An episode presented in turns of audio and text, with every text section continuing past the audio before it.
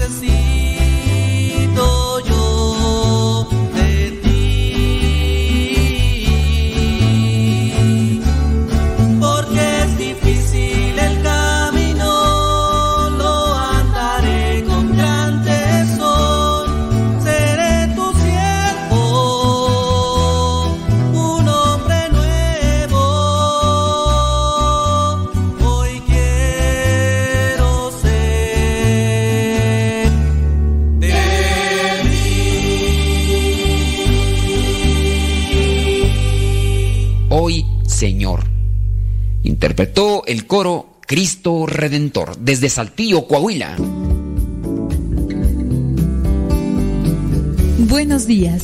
Iniciamos nuestra jornada poniéndonos en manos de nuestro Creador.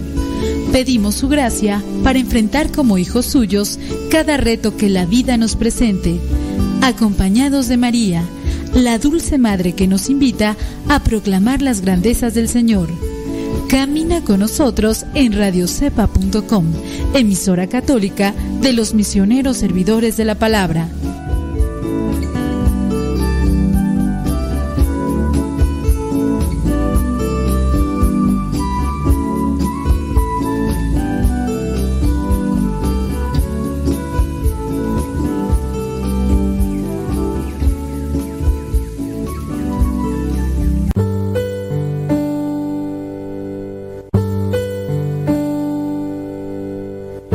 23 El Señor es mi pastor, nada me falta. En verdes praderas me hace descansar y a las aguas tranquilas me conduce. Me da nuevas fuerzas y me lleva por caminos rectos, haciendo honor a su nombre. Aunque pase por el más oscuro de los valles, no temeré peligro alguno, porque tú, Señor, estás conmigo. Tu vara y tu bastón me inspiran confianza. Me has preparado un banquete ante los ojos de mis enemigos. Has vertido perfume en mi cabeza y has llenado mi copa a rebosar. Tu bondad y tu amor me acompañan a lo largo de mis días. Y en tu casa, oh Señor, por siempre viviré. Gloria al Padre, al Hijo y al Espíritu Santo como era en el principio, ahora y siempre, por los siglos de los siglos. Amén.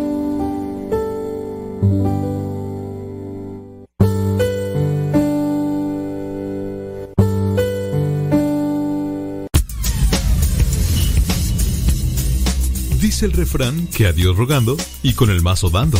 Y el que madruga termina más temprano. Inicia la mañana con una reflexión, aquí en tu programa Al que madruga con el padre modesto Lule Zavala. Comenzamos.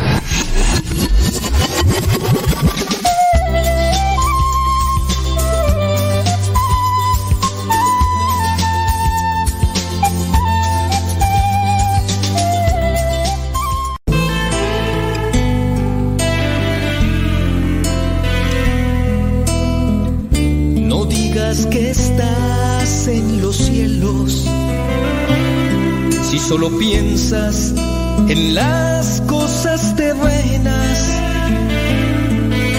No digas santificado sea tu nombre, si no lo honras ni lo alabas.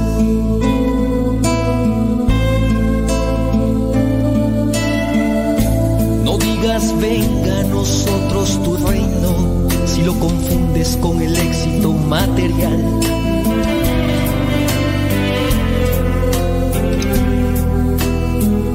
No digas hágase tu voluntad si no la aceptas cuando es dolorosa.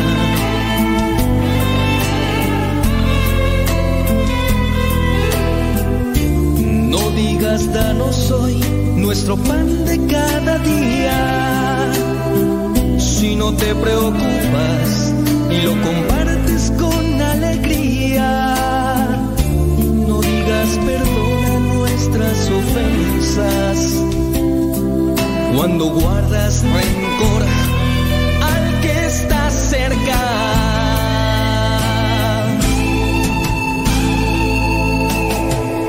No digas líbranos de toda tentación cuando todavía tienes la intención de seguir pecando.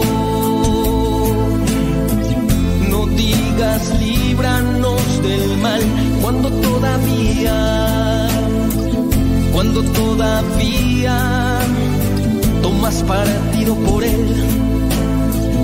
No digas amén si no has entendido serio el Padre nuestro. No digas líbranos de toda tentación cuando todavía tienes la intención de seguir pecando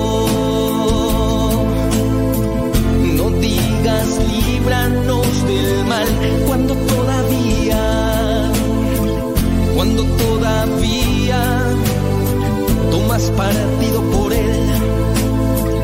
No digas a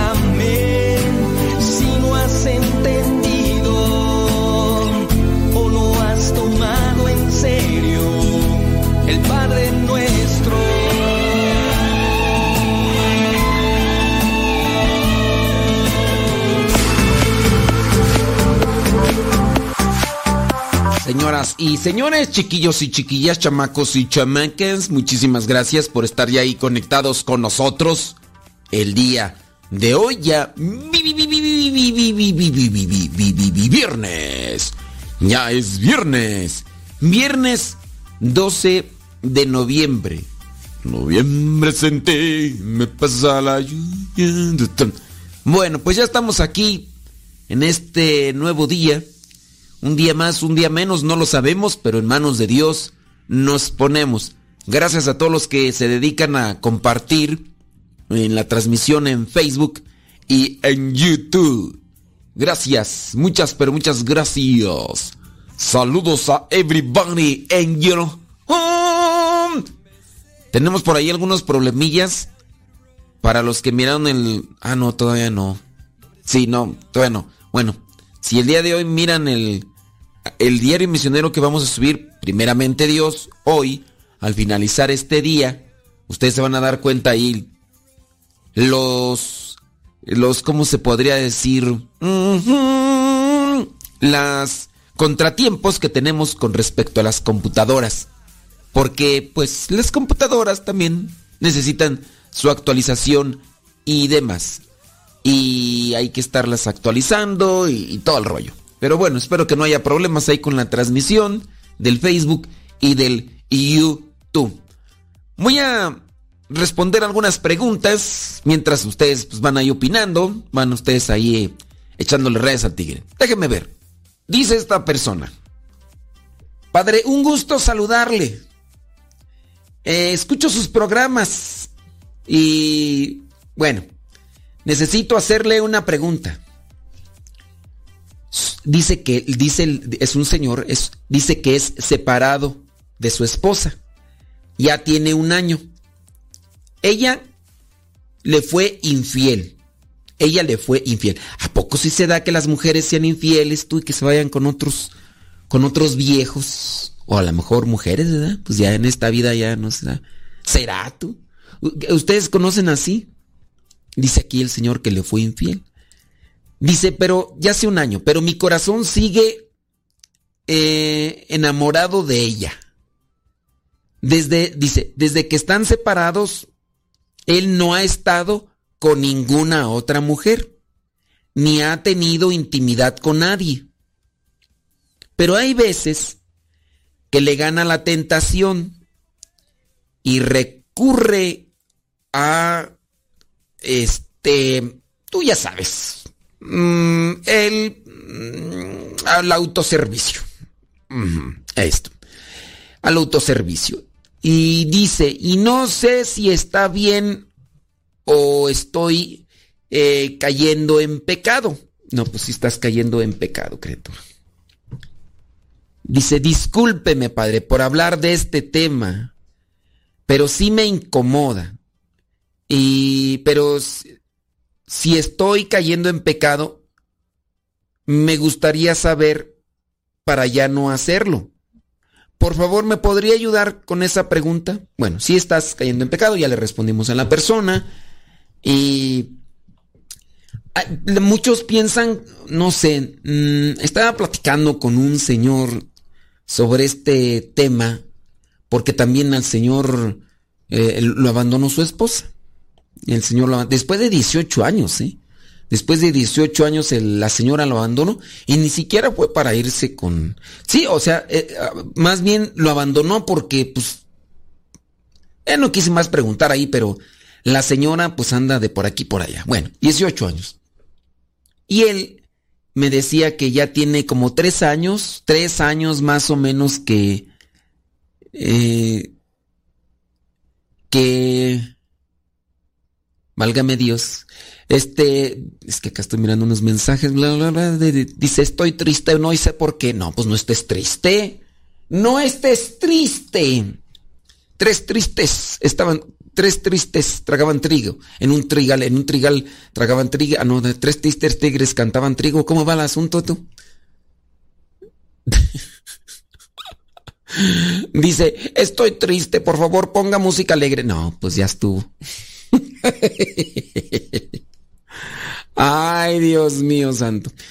Bueno, ¿en qué estábamos tú? Que ya se me fue el avión por estar mirando acá estos mensajes. Ya estábamos con, un señor que estábamos platicando. Dice que él ya tiene más de tres años que se separó de, su mujer. Eh, ella lo abandonó y pues él anda en el medio de la construcción. Ya sabrás por qué razón y motivo y todo.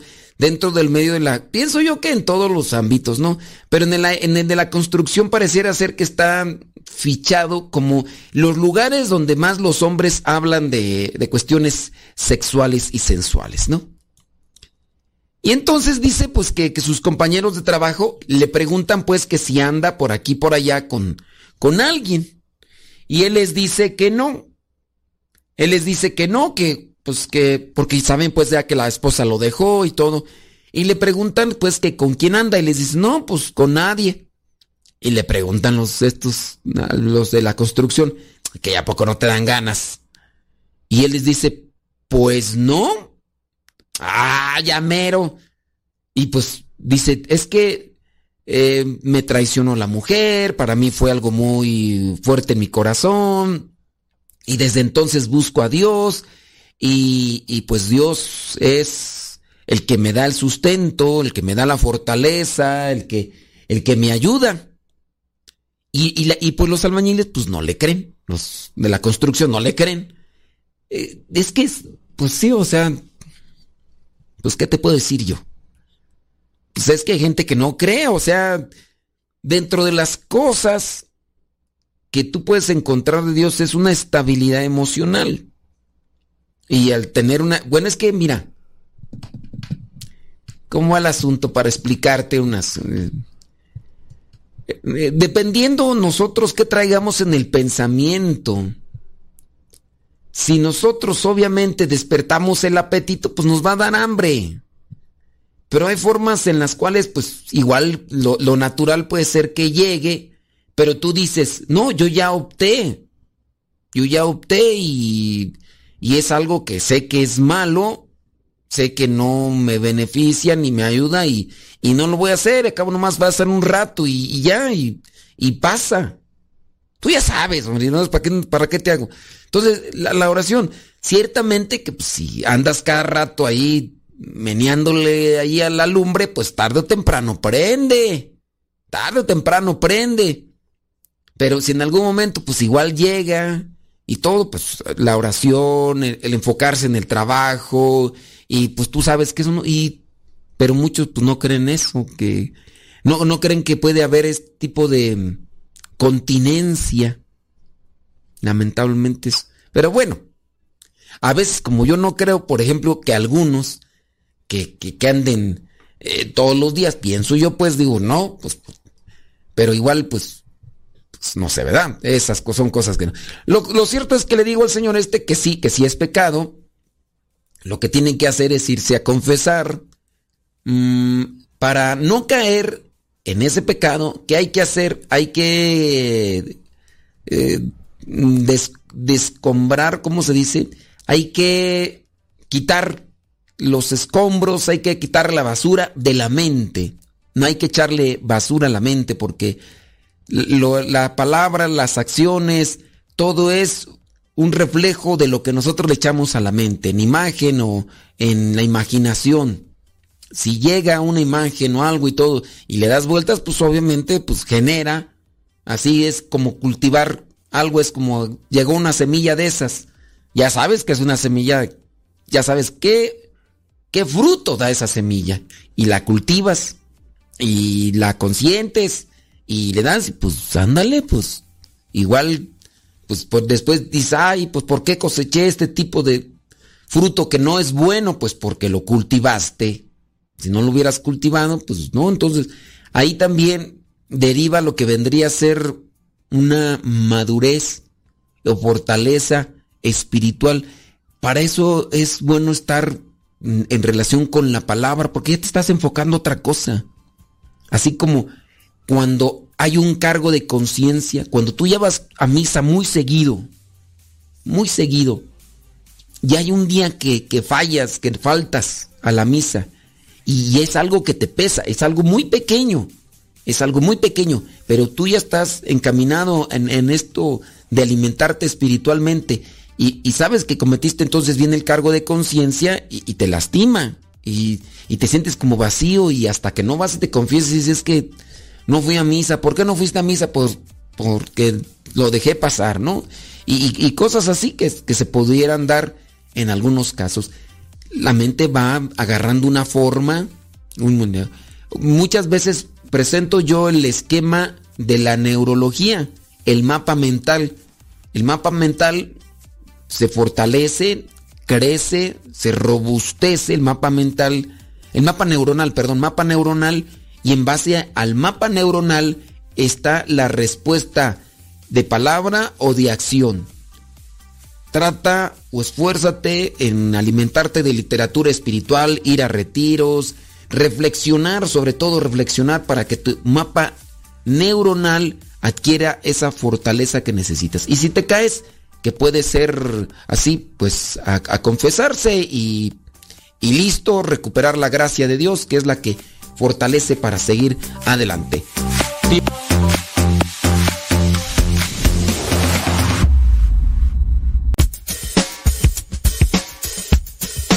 No te vayas, regresamos antes de que cante el gallo, aquí en tu programa Al que Madruga, con el padre Modesto Lule Zavala.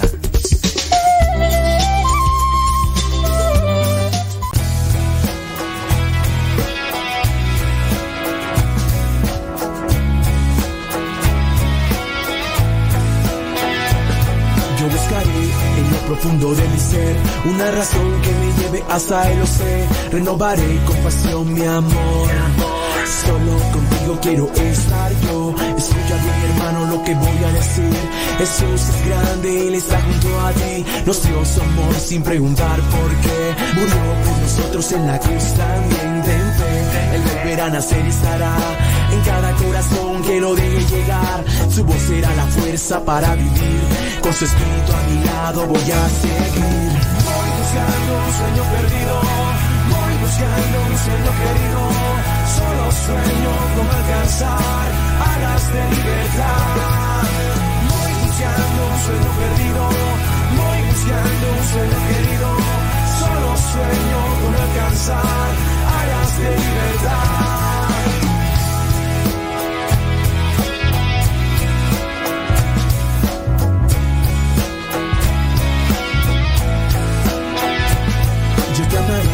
Nadie que me pueda detener, tú me amarás en esa vida sin igual, me llenarás con todo tu amor. Y verás que no hay nadie que te ame más que yo.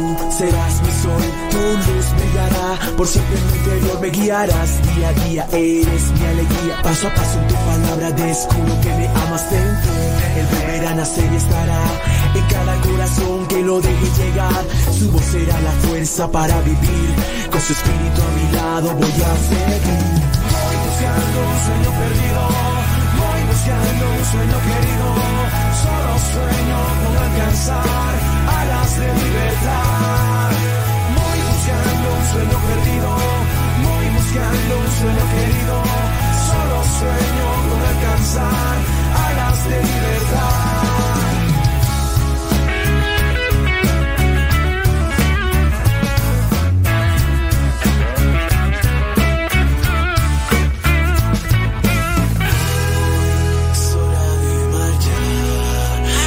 es tiempo de mostrar lo que el Padre nos dejó de enseñanza. Es hora de continuar por el camino de la verdad y su palabra siempre llevar.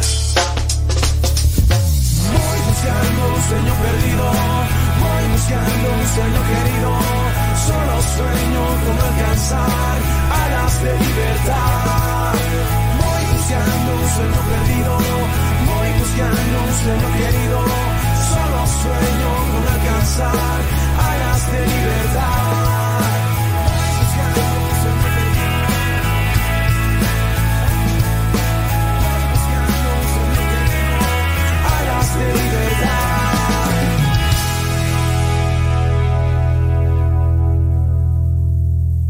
Alegre la mañana que nos habla de ti. Alegre la mañana. Ya estamos de regreso en el programa Al que Madruga con el padre modesto Lule Zavala.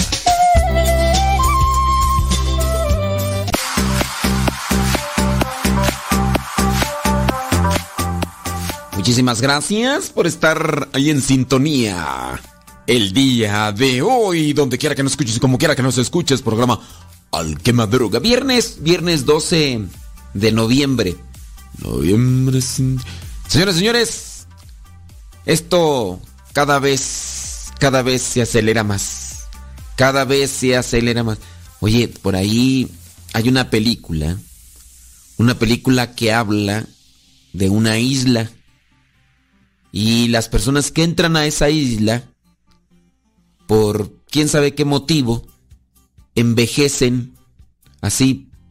En 30 minutos pasan 6 días de su vida. En 30 minutos pasan 6 días de su vida.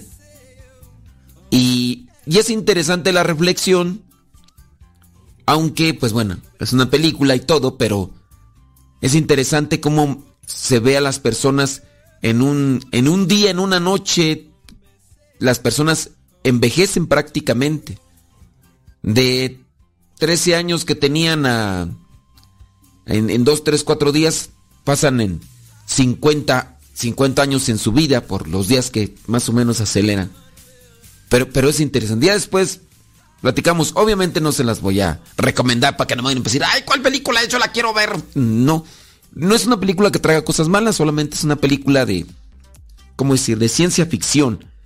Y, y presenta lo que es la forma de ver la vida de algunas personas y cómo, en muchos de los casos, no aprovechamos la vida y nos la pasamos peleando, quejando y demás. Pero bueno, déjame ver acá eh, comentarios, deja, eh, déjame checarle. Mm, ok, ah, con respecto a lo que estábamos comentando en el segmento pasado, déjame ver. Independientemente de lo que comenta el Señor, también los hombres se sienten mal por la traición de la pareja. Y no salió corriendo a ver con quién se desquitaba y permanece en el camino de Dios. Bueno, eso sí, y no, pero aquí la, persona, pues está bien, ¿no? La, la que mandó el, el, comentario porque está diciendo que, que no sabe si es pecado por el autoservicio que se está dando. Entonces, ya le dijimos que si es pecado, que se vaya a confesar y que busque la manera de fortalecerse espiritualmente para no caer. Eso es, digamos, bueno. Bueno, bueno, bueno. Eh, dice, tres tristes tigres tragaban trigo en un trigal, en tres tristes trastos, y luego lo dice al revés y ya. Pues, ¿por qué fue eso? Tú ya ni me acuerdo, yo. Eso ya, ya ni. Es que ya con eso que ya está. ¿Por qué fueron el trabalenguas? Ya no sabe ni me acuerdo. Tú. En fin, en fin, en fin. Vámonos con otra pregunta que encontré ahí en el correo. Padre, tengo un problema muy grande. Cuando me fui a casar, la que hoy es mi esposa tenía un hijo. Él no estaba registrado ni bautizado, el cual lo negamos para que no nos pusiera problemas el sacerdote. Pero ¿por qué problemas tú? Y fuera de eso, yo no estoy confirmado. Ya tengo 62 años. Mi pregunta, ¿hay algo que pueda hacer? De ahí yo no me confieso mucho menos comulgo, porque pienso que me confieso, porque pienso que me confieso voy a tener más problemas. y le pido el favor que ore por mí. Gracias. Vámonos, pues. No le entiendo muy bien a tu a tu situación tú. Uh, ok. No sé por qué han dejado pasar tanto tiempo. Pero lo bueno que tiene la persona la confianza de escribir, ¿no? Yo ya vamos a escribirle, todavía no le respondo aquí, pero vamos a decirle a este señor que pues no deje pasar más tiempo. Pues, tiene que buscar prepararse, ir a retiros, Aquí, por ejemplo, cuando vienen personas mayores de edad y que no tienen los sacramentos, lo que hacemos, por ejemplo, es darles retiros. Más que decirles vengan a clases de catecismo, como si fueran niños, lo que hacemos es darle retiros, pero retiros de jornadas completas y durante varios fines de semana. Y pues obviamente ellos entran a los retiros. ¿Por, qué es el catecismo? pues para que conozcan, asimilen la doctrina y vayan viviendo. En este caso, lo que son los mayores, se supone hay una mejor, una mayor capacidad de comprensión. Ellos ya saben a qué van los niños a veces, pues ahí están en el titubeo de, ir a jugar y de, de, ir con los amiguitos y todo, pues, y poco a poco, ¿no? Pero en el caso de personas mayores, nosotros, nosotros acá, cuando vienen, lo que hacemos es mandarlo a jornadas de retiros. Un fin de semana, dos fines de semana, tres fines de semana, dependiendo la situación, ¿no? Eh, en algunos casos, algunas parroquias que les piden que una plática, que dos pláticas, que tres pláticas. Nosotros acá les decimos, váyanse, dependiendo la situación, ¿no? Y obviamente les preguntamos ya a los párrocos. Aquí donde estoy yo, por ejemplo, no es parroquia, es capilla. Lo que hacemos aquí es extender lo que vendría a ser un documento donde se avale que participó de los retiros. Por ejemplo, si vienen y dicen, no, es que queremos casarnos, ¿no? Y a veces nos los mandan que les demos las pláticas, pues damos las pláticas, les damos un retiro. Entonces, aunque ya usted esté medio cascabeleadón, porque ya tiene 62 años, usted ya no se cuece al primer hervor. Vaya, a ver, ojalá y platique con algún sacerdote ahí de su parroquia y dígale de su situación.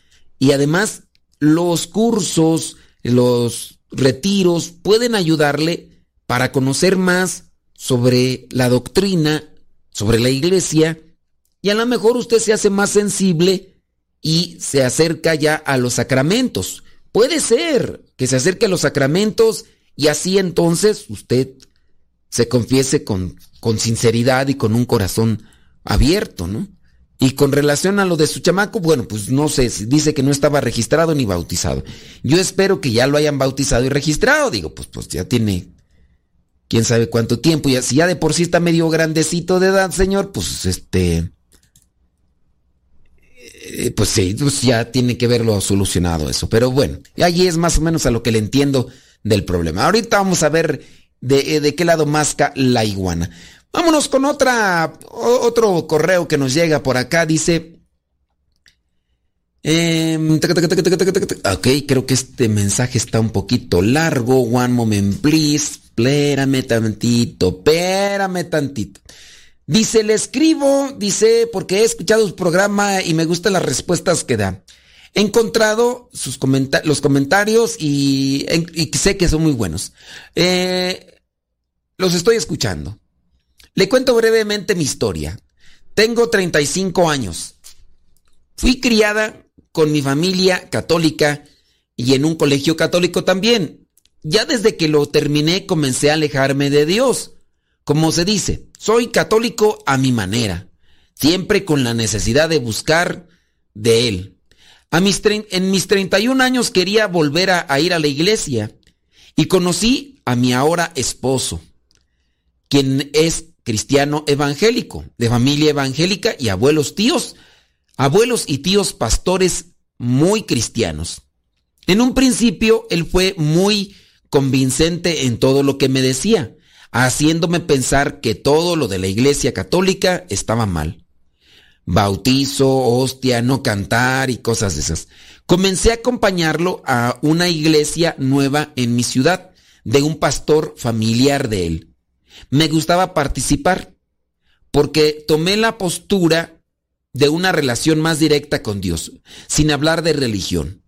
Pero siempre con ese sentimiento interno de haber traicionado, que no estaba haciendo bien, hasta que hace un mes le dije a él que no quería ir más, que solo fue, que solo fuese él, que, que solamente fuera él, y que yo necesitaba libertad espiritual.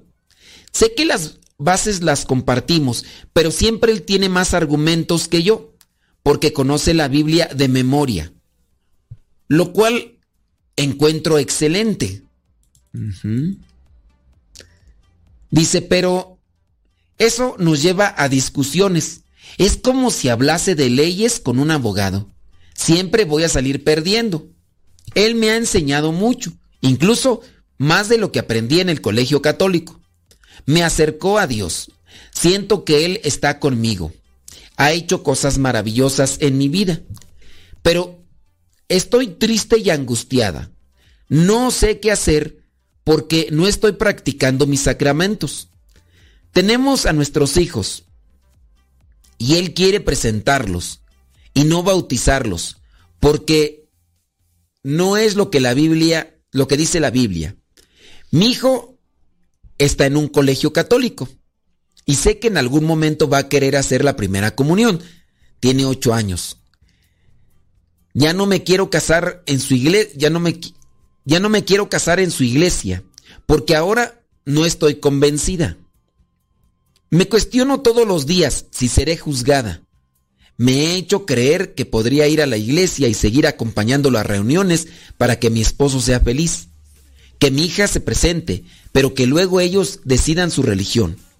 Eso sí, participando activamente en enseñarles y estar ahí para que su padre no les enseñe sus cuestionamientos sobre la Iglesia Católica. Sé que Él me ama, Padre, pero todo esto nos ha alejado y no quiero perderlo.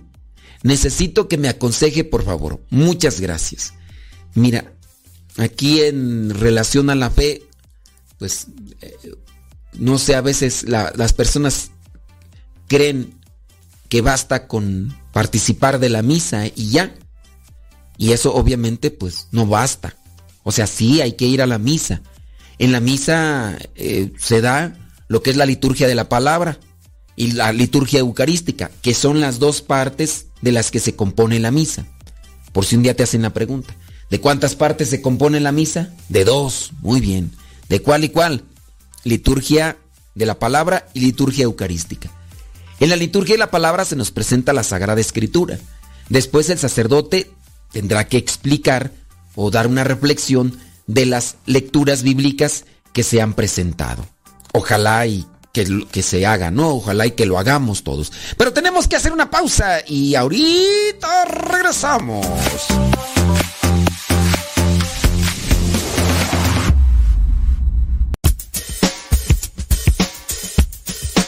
No te vayas. Regresamos antes de que cante el gallo. Aquí, en tu programa, Al que Madruga. Con el padre Modesto Lule Zavala.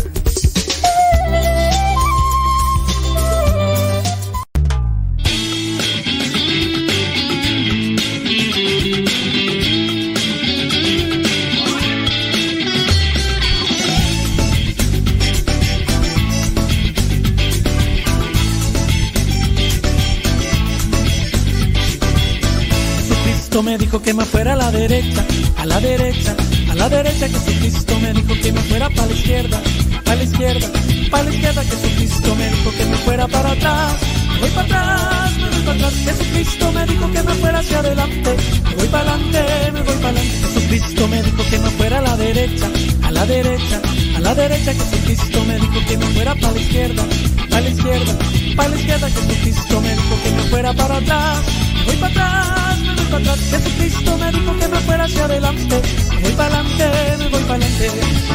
Donde Él me llame, yo iré. Donde lo precise, estaré. Y si es necesario, su nombre en la luna proclamaré. Donde Él me llame, yo iré. Donde lo precise, estaré. Y si es necesario, su nombre en la luna proclamaré.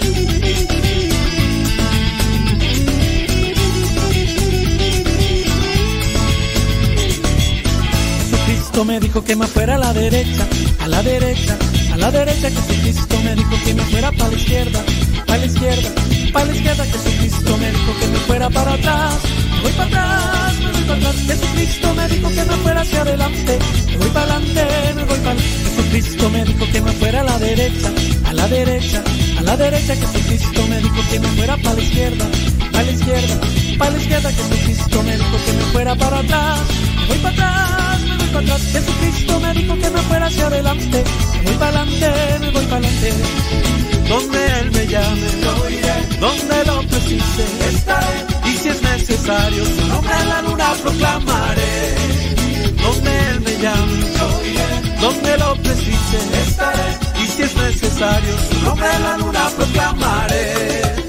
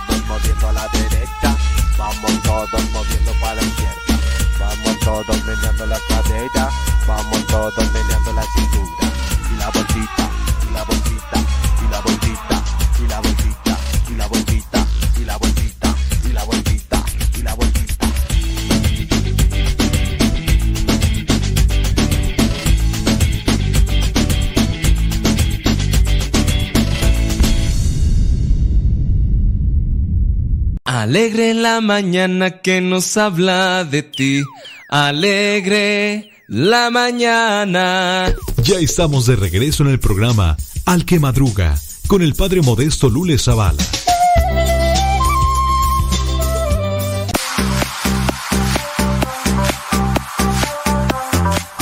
We are back, dijo el gringo. Y vamos a seguir leyendo esta cuestión de la señora que nos envía el mensaje. Saludos a everybody in your home. Viernes, viernes 12 de, de noviembre. Les mandamos un saludo a todos. Gracias. Gracias por sintonizar. Gracias por acompañar. Recuerden que nuestros programas ustedes los pueden volver a escuchar en el podcast y de incluso si los quieren descargar por las plataformas Spotify, iTunes, eh, Google Podcast y quién sabe cuántas, cuántas más plataformas, porque uno lo sube a una y de ahí se distribuye a un montón de plataformas. Busque el canal en los canales de podcast, búsquelo como Modesto Radio. Si usted tiene Spotify, búsquelo ahí. Yo les recomiendo más Google Podcast porque sé que ahí se puede descargar y se descarga y ya tú puedes volverlo a escuchar cuando no tengas internet. Busca como Modesto Radio y también los puedes encontrar los programas en el YouTube como Modesto Radio, en Facebook también Modesto Radio, en iTunes Modesto Radio, Google Podcast Modesto Radio, en pues quién sabe en cuántas más. Este pueden volverlo ahí a escuchar. Deja mejor regreso con la señora, eh, bueno, más bien con la carta que nos escribió em, con esta señora pues que eh, eh, está ahí en la cuerda floja, que no sabe qué rollo y todo lo demás. Estaba que se casó con un cristiano evangélico que tiene familia, que incluso son pastor y todo. empezó a ir con, su esposo, pero ahora pues ya no se siente a gusto, ya le ha dicho que no y, listo. Y entonces, pues ahí está la, la situación. Miren, yo no sé, eh, no sé qué les enseñarán en los colegios católicos. Yo le he dicho antes, no tengo miedo a volverlo a decir. No generalizo, no generalizo, pero esa es una percepción mía y puede ser que me equivoque. Ustedes los que tienen hijos en colegios católicos, díganme si me equivoco. Yo creo que muchas veces los colegios católicos tienen una, un perfil moralista más que sobre religión. Y a veces ustedes eso les gusta. O sea, en el colegio católico pues van a aprender lo que van a aprender en una escuela pública con base a un estudio, ¿no? A un conocimiento. Pero tengo entendido yo que si es un colegio católico, hay un perfil moral por encima de lo que vendría a ser una escuela pública de estas escuelas federales, escuelas de gobierno. Y creo que a ustedes eso es lo que les gusta, porque me imagino que los maestros me imagino, ¿verdad? Eh, tienen prohibido decir malas palabras. Me imagino que los maestros tienen prohibido fumar, pienso yo, no sé, ustedes díganme si me equivoco. Pero ciertamente los colegios católicos no son para mostrar una religión como evangelización. Yo creo que si están enseñando religión en un colegio, a veces es tomado más como una materia. Y por eso a veces tanto se les impone aprenderse conceptos, ideas. Y yo pienso que por eso la mayoría de los que salen de colegios católicos salen a veces vomitando la religión, porque han visto la religión como una cosa también obligada e impuesta y más bien estudiada más que, que reflexionada. Y yo entiendo por qué, díganme si me equivoco, a ver, díganme si me equivoco. En los colegios católicos a veces funge más lo que es la directora, la supervisora y a lo mejor unos dos por ahí o tres que son religiosos y todos los demás son empleados.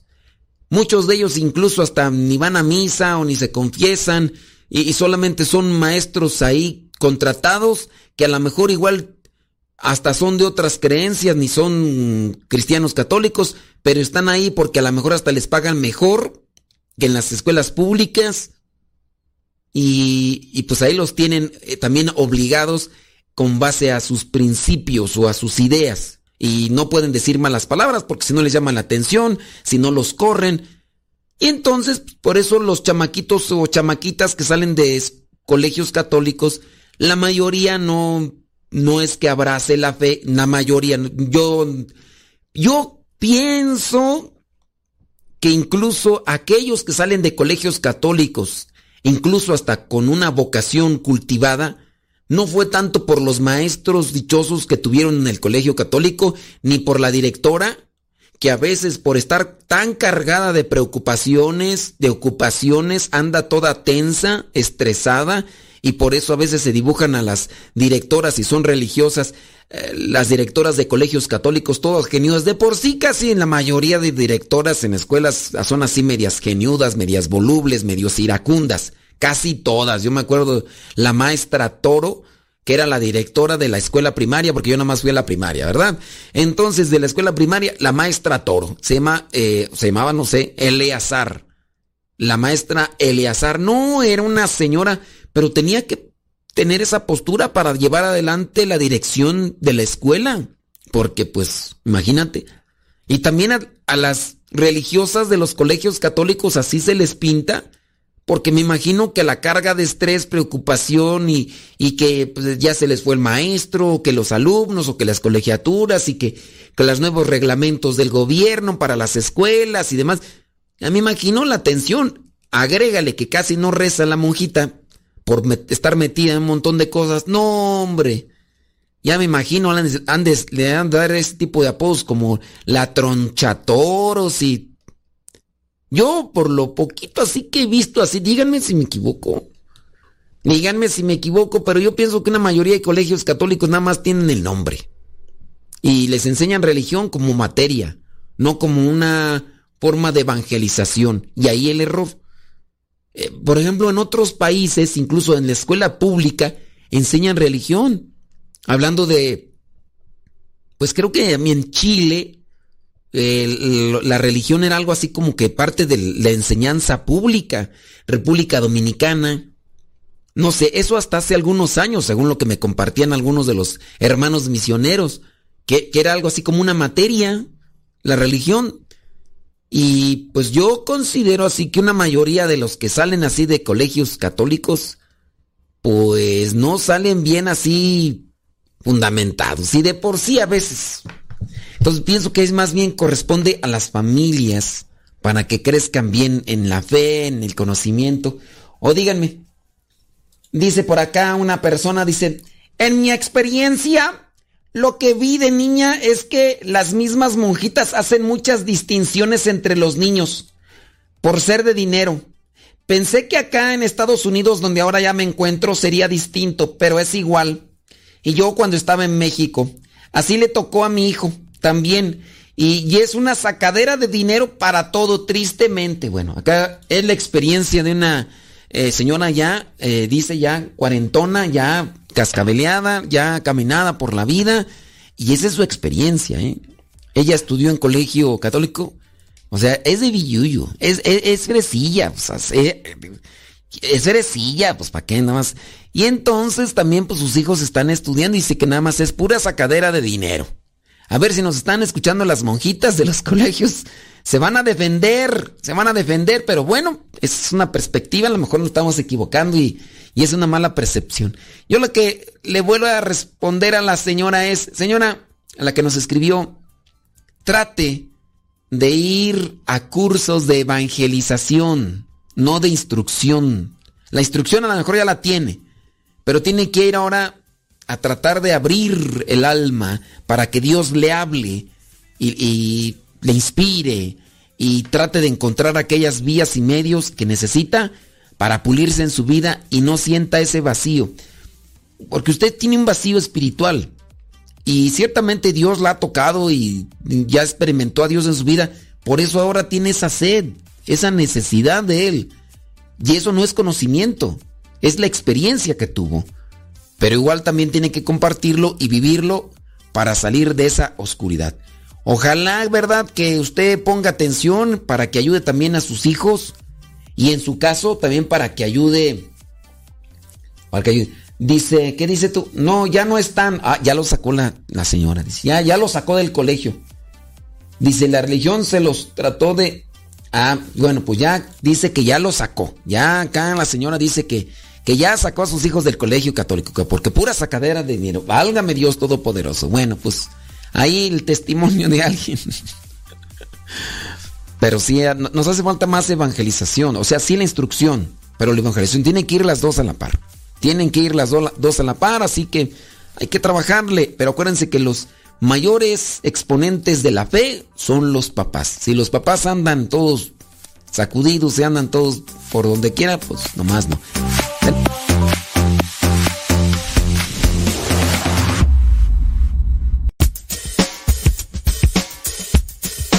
No te vayas. Regresamos antes de que cante el gallo. Aquí, en tu programa, Al que Madruga. Con el padre Modesto Lule Zavala.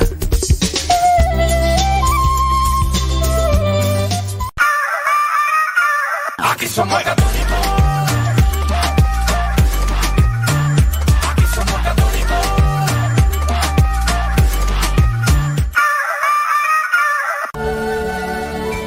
familia está formada por muchas razas, jóvenes y viejos, ricos y pobres, hombres y mujeres, pecadores y santos. Nuestra familia se ha extendido a través del mundo por siglos. Con la gracia de Dios comenzamos hospitales, establecimos orfanatos y ayudamos a los pobres. Somos la organización caritativa más grande del mundo. Educamos más niños que cualquier otra institución académica o religiosa desarrollamos el método científico y fundamos el sistema universitario. Defendemos la dignidad de la vida humana, el matrimonio y la familia. Ciudades llevan los nombres de nuestros venerados santos que navegaron un camino sagrado ante nosotros. Guiados por el Espíritu Santo, compilamos la Biblia. Somos transformados por la Sagrada Escritura y la tradición que nos han guiado por dos mil años. Somos la Iglesia Católica con más de un billón en nuestra familia, compartiendo los sacramentos y la plenitud de la fe cristiana. Por siglos hemos rezado por ti y por el mundo cada vez que celebramos la Santa Misa. Jesús mismo sentó las bases de nuestra fe cuando le dijo a Pedro, Tú eres Pedro y sobre esta roca edificaré mi iglesia. Por más de dos mil años, los sucesores de Pedro han guiado a la iglesia católica con amor y verdad y en este mundo lleno de caos, problemas y dolor, es reconfortante saber que algunas cosas permanecen consistentes, verdaderas y fuertes. Nuestra fe católica y el amor eterno que Dios tiene por toda la creación. Si has estado alejado de la Iglesia Católica, te invitamos a que nos visites nuevamente. Nuestra familia es una en Cristo Jesús, nuestro Señor y Salvador. Somos católicos. Bienvenido a casa.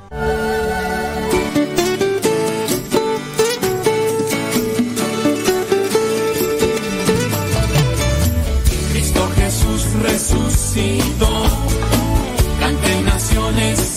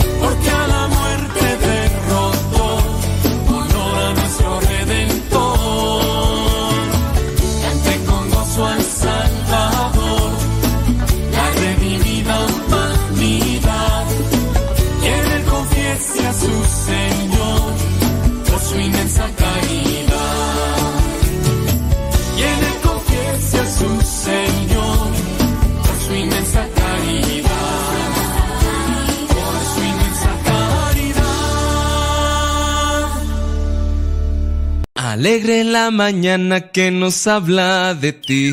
Alegre la mañana.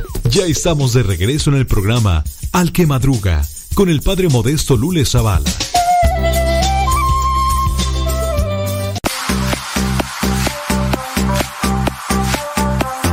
Muchas gracias por estar ahí en sintonía con nosotros. Ya hoy es día viernes para los que apenas están recién sintonizando.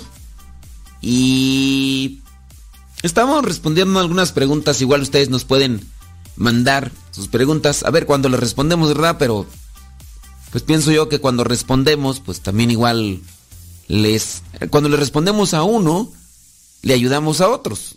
Eso, eso pienso yo, no sé ¿Qué piensas tú? Déjanos también igual tus comentarios. Mira, hay veces que nos dejan preguntas ahí en el chat y hacen el de Facebook, el de YouTube. Pero mira, ya de repente por ahí comienza ahí la platicadera y yo no veo ya las preguntas que quieren que, responda. Y luego hay personas que me dicen, respóndame mi pregunta. ¿Cuál? La que hice hace media hora, hace 40 mm, minutos cuando empezó el programa. Digo, pues ya ahorita hay 40 mensajes y, ya me taparon y, luego hay personas, ah, ya ahorita ya no hay, pero por ahí de vez en cuando se mete alguien que no tiene nada que hacer y, escribe 80 em, mensajes por, por minuto. ¿Quién sabe cómo le hace? Pero ahorita ya no ha escrito, ¿verdad? Pero otras veces se mete y, y en un minuto hasta 80 mensajes, quién sabe cómo le hace. Y luego dura aquí todo el programa, imagínate, hay más de 500 mensajes y un 90% son de esta persona. Y, pero ahorita, o no me he fijado, ¿verdad? Pero, ah, pues a veces se, pierde, mejor mándame la pregunta al, correo. Y ahí está nuestro correo, Padre Modesto MSP, arroba gmail.com. Padre Modesto MSP, arroba gmail.com. Padre Modesto MSP, todo junto. Si no hay, la vas a encontrar en nuestro Facebook, ahí está nuestro correo electrónico. Bueno, de, déjame ver por acá.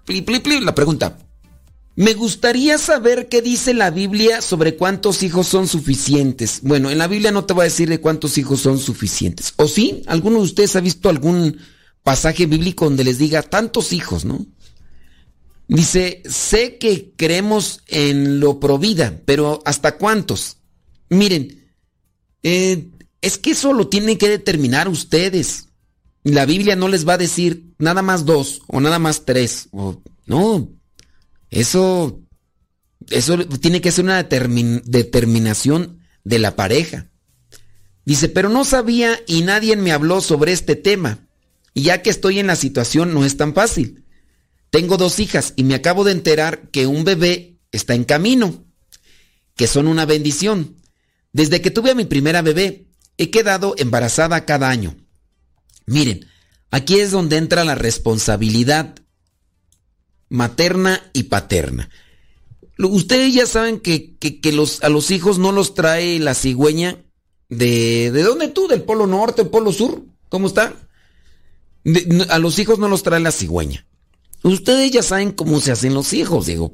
Pues ¿para qué?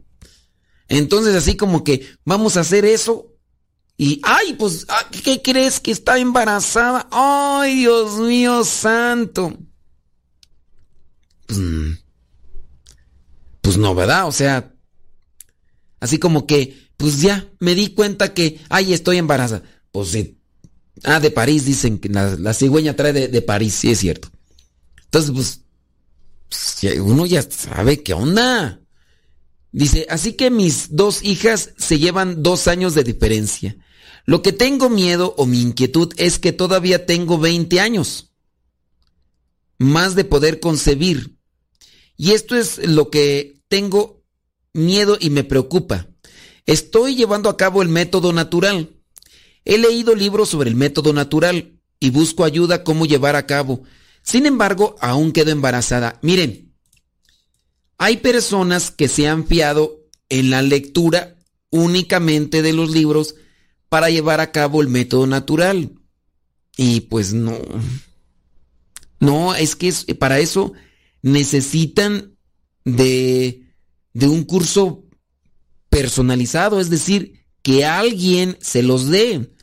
Y también hay que analizar quién les está dando el curso, ¿eh?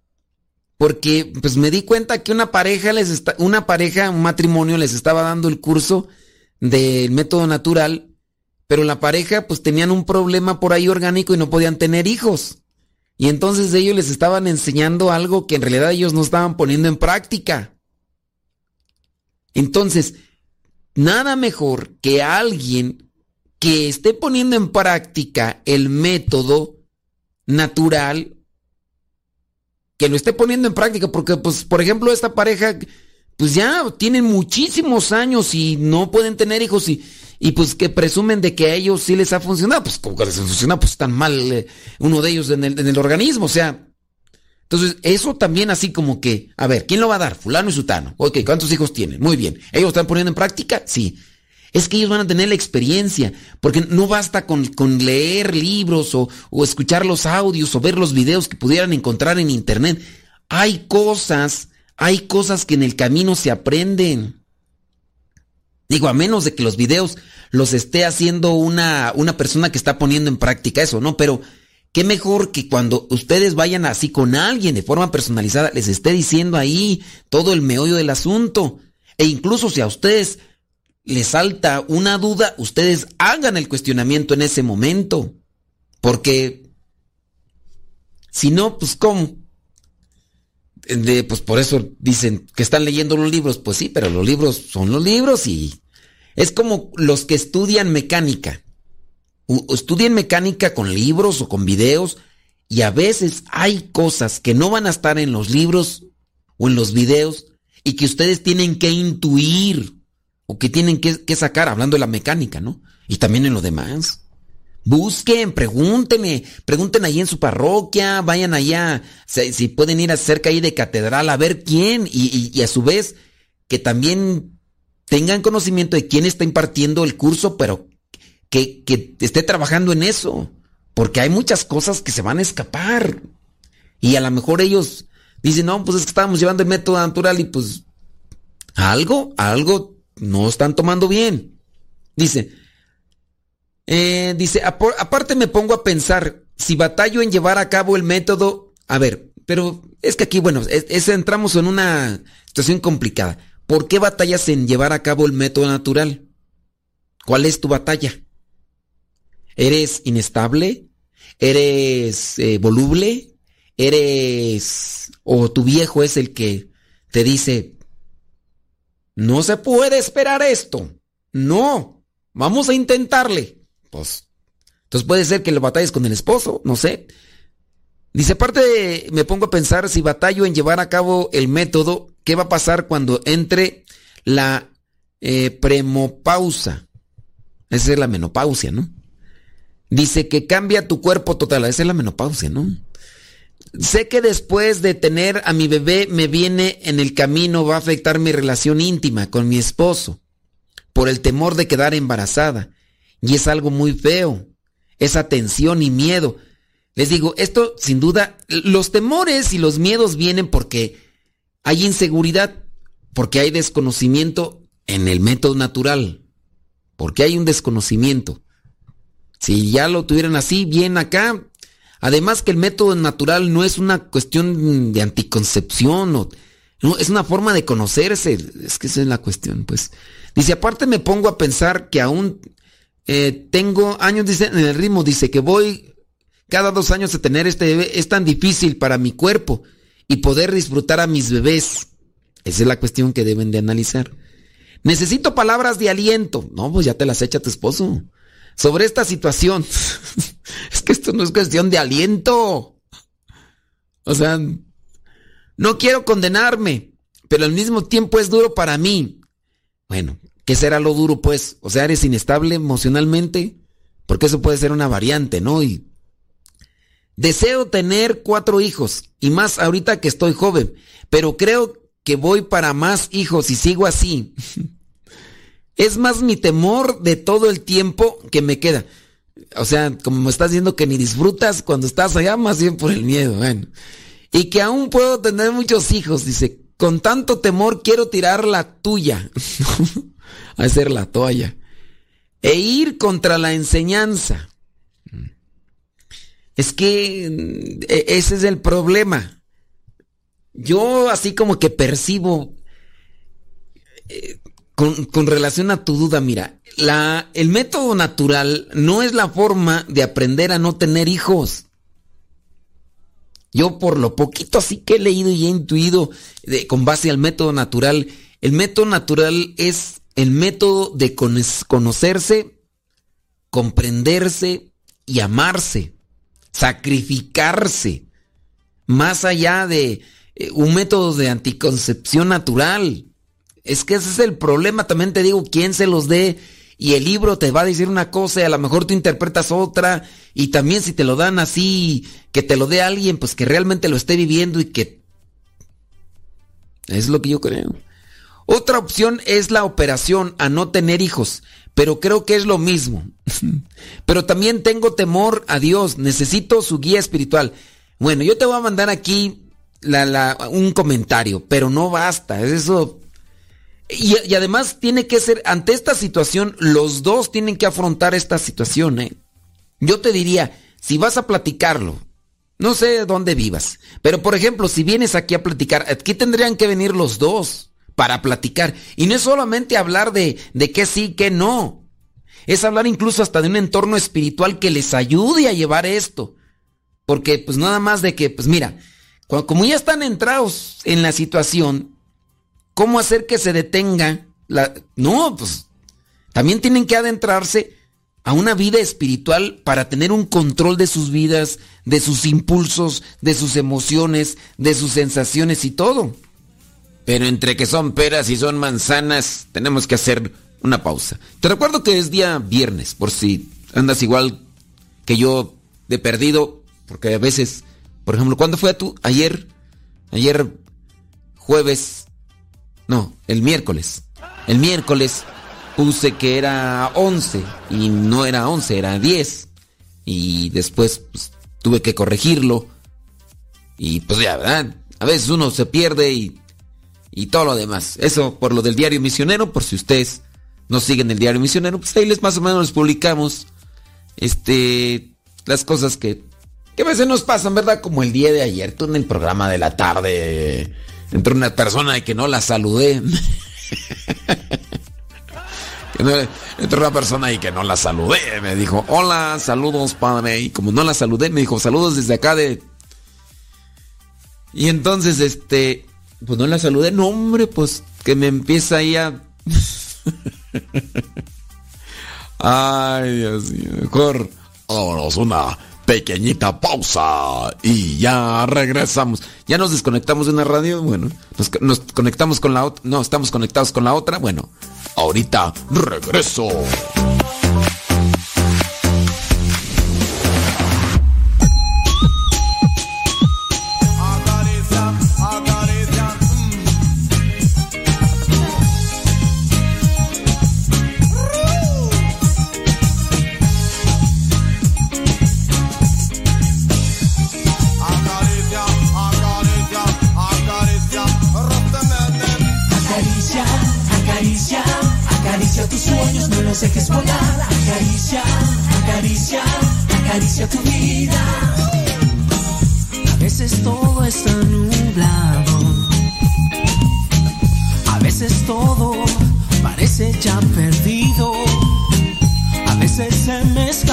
Llanto, a veces no me aguanto ni a mí mismo, pero dar un paso más es tu oportunidad. Tal vez la luz se encuentra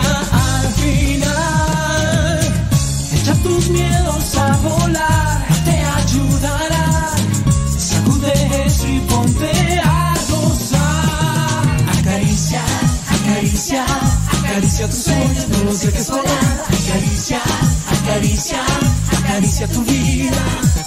Acaricia, acaricia, acaricia tus sueños, no los dejes volar. Acaricia acaricia, acaricia tu vida. Anda, lucha por tus sueños. Ve por ellos, no estás aún vencido. Anda, que ese es tu derecho. Que si luchas, vencer es tu destino. Porque dar un paso más, tu oportunidad. Tal vez la luz se encuentra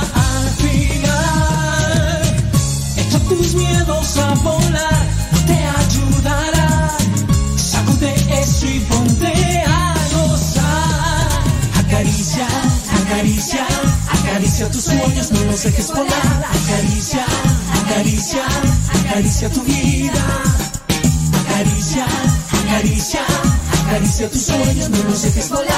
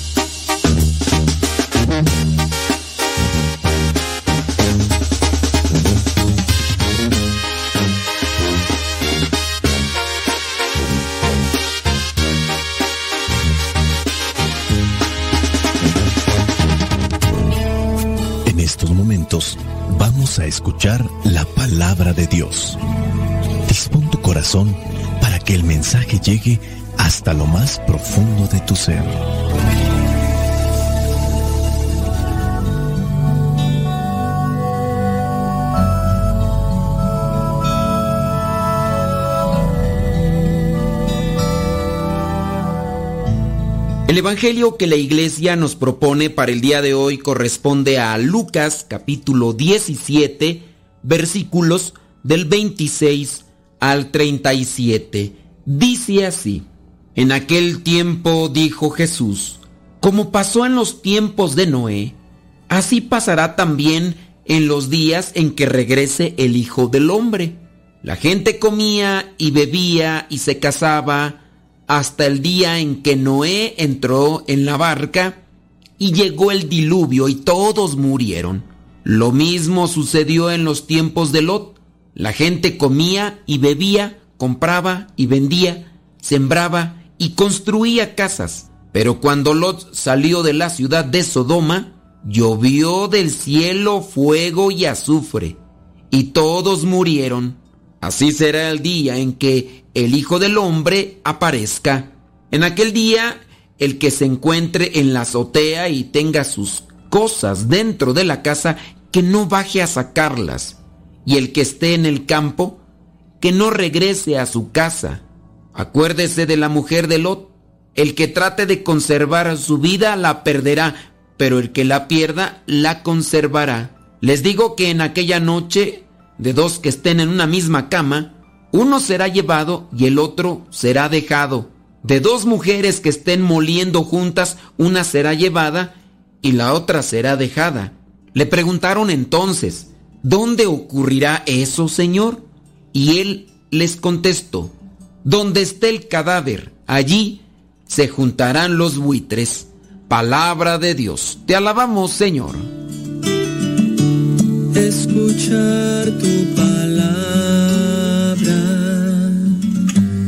es inicio de fe ti, Señor.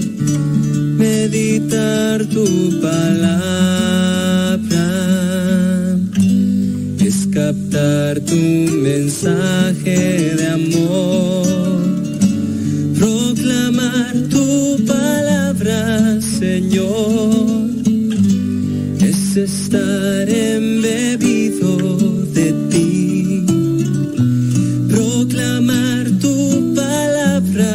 Señor,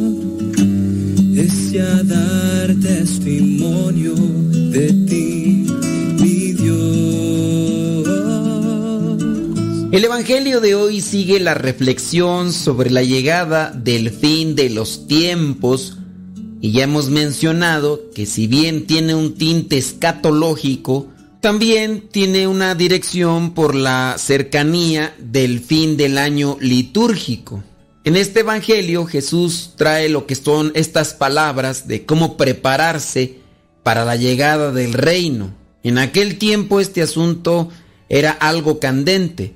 En la actualidad también algunos grupos cristianos, algunos grupos religiosos, retoman el tema, buscando crear conmoción entre los que le escuchan para que así también se dé un acercamiento a la palabra. A mí la verdad no se me hace correcto, porque querer acercar a las personas a Dios utilizando el miedo creo que no es justo. Recordemos que quien determina la hora de la llegada del fin de los tiempos es Dios, solamente, ni siquiera el Hijo, dice solamente Dios Padre. Dicen los conocedores de la palabra de Dios que en la Biblia se manejan dos tiempos. El llamado Kairos, que es el tiempo de Dios. Este Kairos no se mide por el tiempo de nuestro reloj. El tiempo de nuestro reloj es Cronos. Un año para nosotros puede ser un segundo en el tiempo de Dios. San Agustín decía que el tiempo es la medición del movimiento.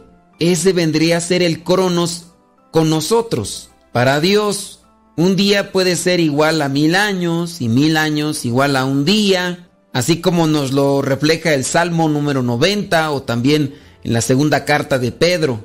El tiempo de Dios corre de forma invisible dentro de nuestro tiempo, pero es independiente de nosotros y también de nuestro tiempo.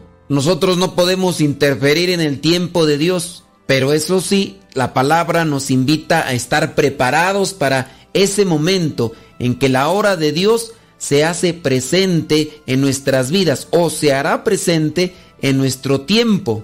Puede ser hoy, puede ser mañana, puede ser quizá a lo mejor de aquí a mil años, no lo sabemos, pero hay que estar preparados. Lo que da seguridad no es saber la hora del fin del mundo, sino la certeza de la presencia de la palabra, la certeza de la presencia de Jesús en nuestras vidas. Dice Isaías que el mundo pasará, pero su palabra no pasará jamás. En el Evangelio del día de hoy se hace una reflexión sobre los tiempos de Noé y de Lot. Y como en aquellos tiempos, en la actualidad también venimos a hacer lo mismo. La vida corre, por decirlo así, normalmente. Comemos, bebemos, unos se casan, compran, venden, plantan, construyen. La rutina puede envolvernos de tal forma que no conseguimos muchas de las veces pensar en otra cosa que en lo que estamos haciendo. La trascendencia realmente no es importante para muchos. Lo importante es lo de ahora, lo que hago ahora, pero ni siquiera lo pienso para la eternidad.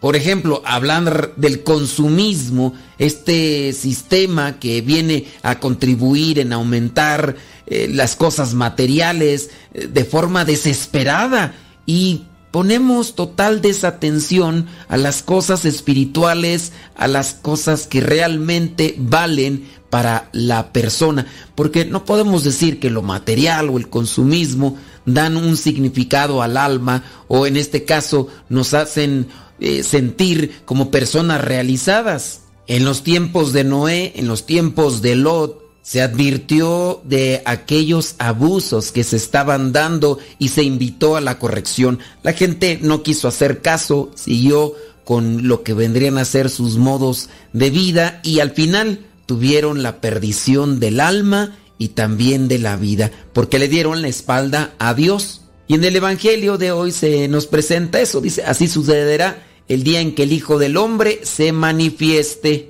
En aquellos tiempos de Jesús, cuando él venía a pronunciar esto, sin duda producía un trauma para el pensamiento religioso de su momento. Tengamos en cuenta que para los tiempos de Jesús, para los fariseos, los maestros de la ley, lo que prevalecía, lo que importaba era el cumplimiento de una ley y hablar de las construcciones que se habían realizado para rendir culto a Dios era lo más importante. Ese era el pensamiento de ellos y ese era el pensamiento que quería cambiar Jesús y los invitaba a reflexionar. Pero obviamente la cerrazón, el fanatismo que estaba tan profundamente enraizado en los corazones de las personas de aquellos tiempos no les permitía pensar en el más allá al modo como Jesús estaba ya enseñándoles y mostrándoles. Y por el enraizamiento de las cosas materiales o de la ambición a las cosas materiales, y de legalismo como tal, no era tan sencillo comprender, por ejemplo, estas expresiones de perder la vida para ganar la vida, quien intente guardar su vida la perderá y quien la pierda la conservará, pero eso también viene a ser confuso para muchos en nuestra actualidad. Jesús también llega a decir en su momento, es que el reino de Dios ya está presente, pero no es algo que todas las personas puedan verlo. Porque hay una cerrazón a la luz, hay una cerrazón a la verdad, hay una cerrazón a la misericordia, al modo de Dios. Como no vaciamos nuestro corazón de la arrogancia, de la soberbia, de la ambición, del orgullo, es difícil dejar entrar la luz de Dios para que nos ilumine porque muchas de estas cosas se entienden solamente a la luz de la fe. Jesús en este Evangelio nos invita a la vigilancia, en el versículo 34 llega a decir, les digo que en aquella noche de dos que estén en una misma cama, uno será llevado y el otro será dejado. De dos mujeres que estén moliendo juntas, una será llevada y la otra será dejada. Hay que estar atentos y que no nos vaya a pasar como la mujer de Lot, que por apego o por ambición o quién sabe por qué hizo algo que ya se le había pedido que no hiciera. Había dejado las cosas materiales en su casa y se les había pedido que no voltearan mientras se daba allá la destrucción. Jesús en este Evangelio nos da a entender que también debemos tener cuidado con las cosas materiales porque nos pueden desviar del camino que lleva la salvación. Tener cosas materiales, sí, que las cosas materiales no te tengan a ti. Aprende a controlar las cosas materiales y no que las cosas materiales te estén siempre controlando. Cuando analizamos o reflexionamos los evangelios, encontramos en algunos momentos cosas sencillas, entendibles. A veces no las ponemos en práctica, pero dentro de lo que es la comprensión, analizamos y entendemos lo que nos pide la palabra de Dios. Hoy podemos decir que este es uno de los evangelios que cuesta comprender. Cuando nos cerramos sobre nuestros intereses, la felicidad no nos cabe dentro. Acabamos perdiendo la vida.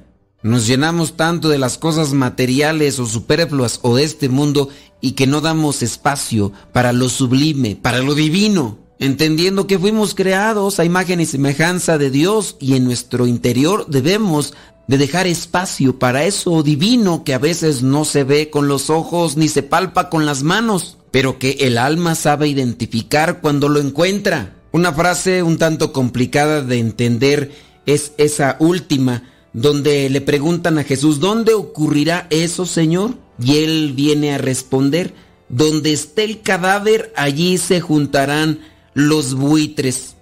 Algunos llegan a interpretar que Jesús está diciendo que esto sucederá en un lugar específico.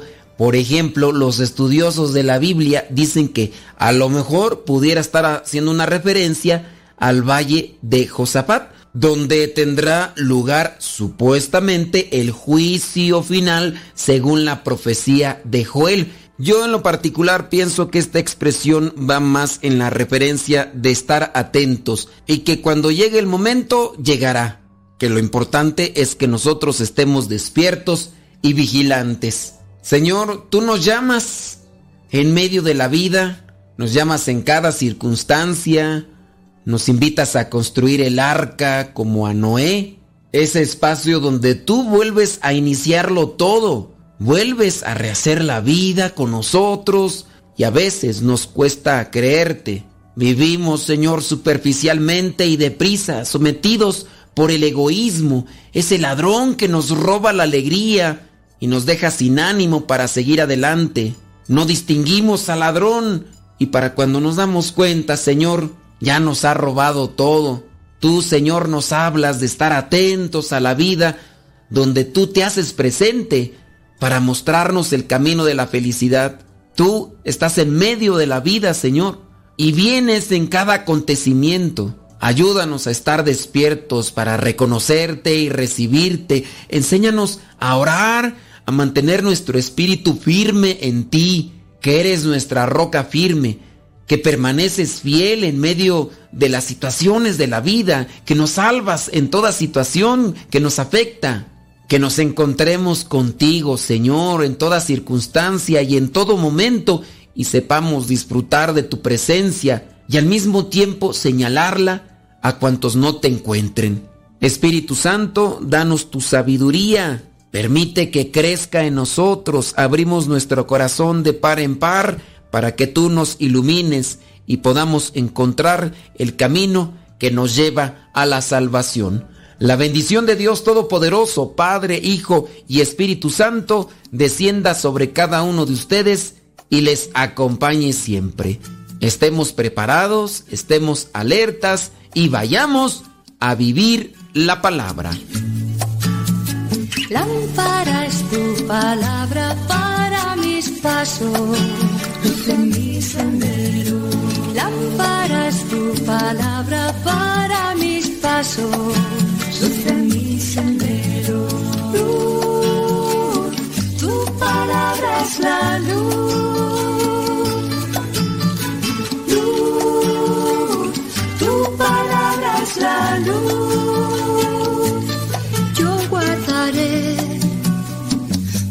Tus mandamientos. Señor, dame vida según tu promesa.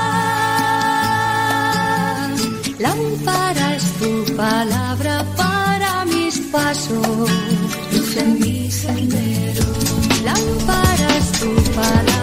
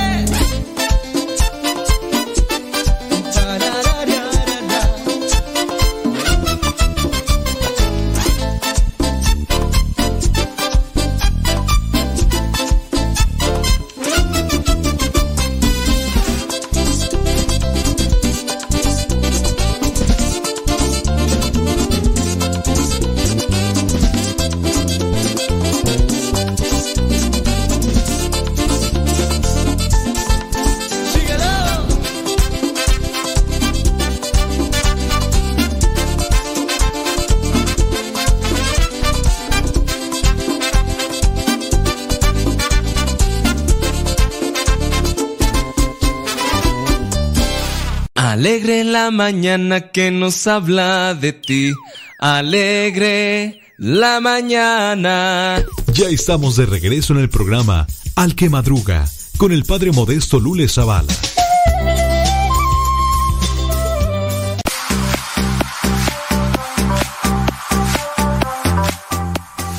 Ahí vamos avanzando en este día. Muchísimas gracias. Viernes 12 de noviembre. Gracias por acompañarnos. Gracias por sintonizarnos. Gracias por darnos a conocer. Y gracias también a los que le están dando ahí compartir en el Facebook y en el YouTube. Estoy por acá mirando sus comentarios. Mire, ahí en el chat, si me deja preguntas, no las veo, ¿verdad? Pero los que mandan acá al correo electrónico, padremodesto arroba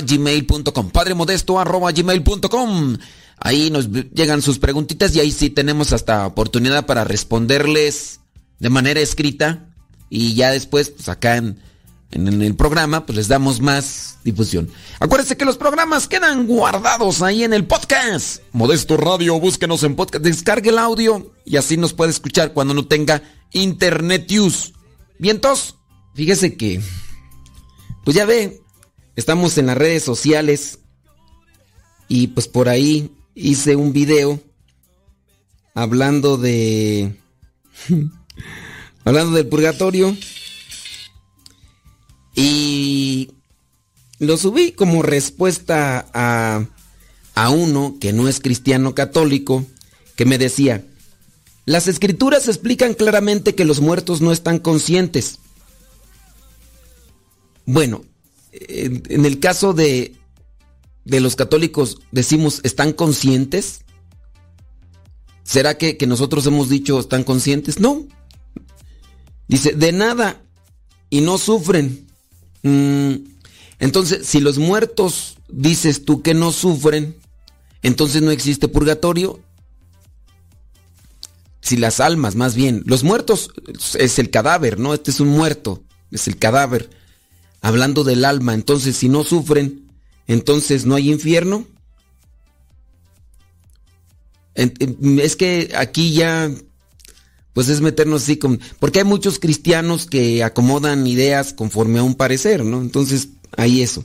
Y yo ya le respondí sobre lo que ya tantas veces les he dicho a ustedes. Y bueno, ya de ahí empezó a, a escribir y a escribir mensajes diferentes personas. Por ejemplo, aquí el mismo fulano me respondió, dice, raro que no sepas a qué pasajes me refiero. En un momento te dejo las citas bíblicas. Y puso, uff, siete citas bíblicas por ahí. Bueno. Después escribió otra persona, dice, yo soy la resurrección de la vida, el que cree en mí, aunque esté muerto, vivirá. Y todo el que vive y cree en mí, nunca morirá. Mm, yo no estoy diciendo que el que muere no, no vivirá.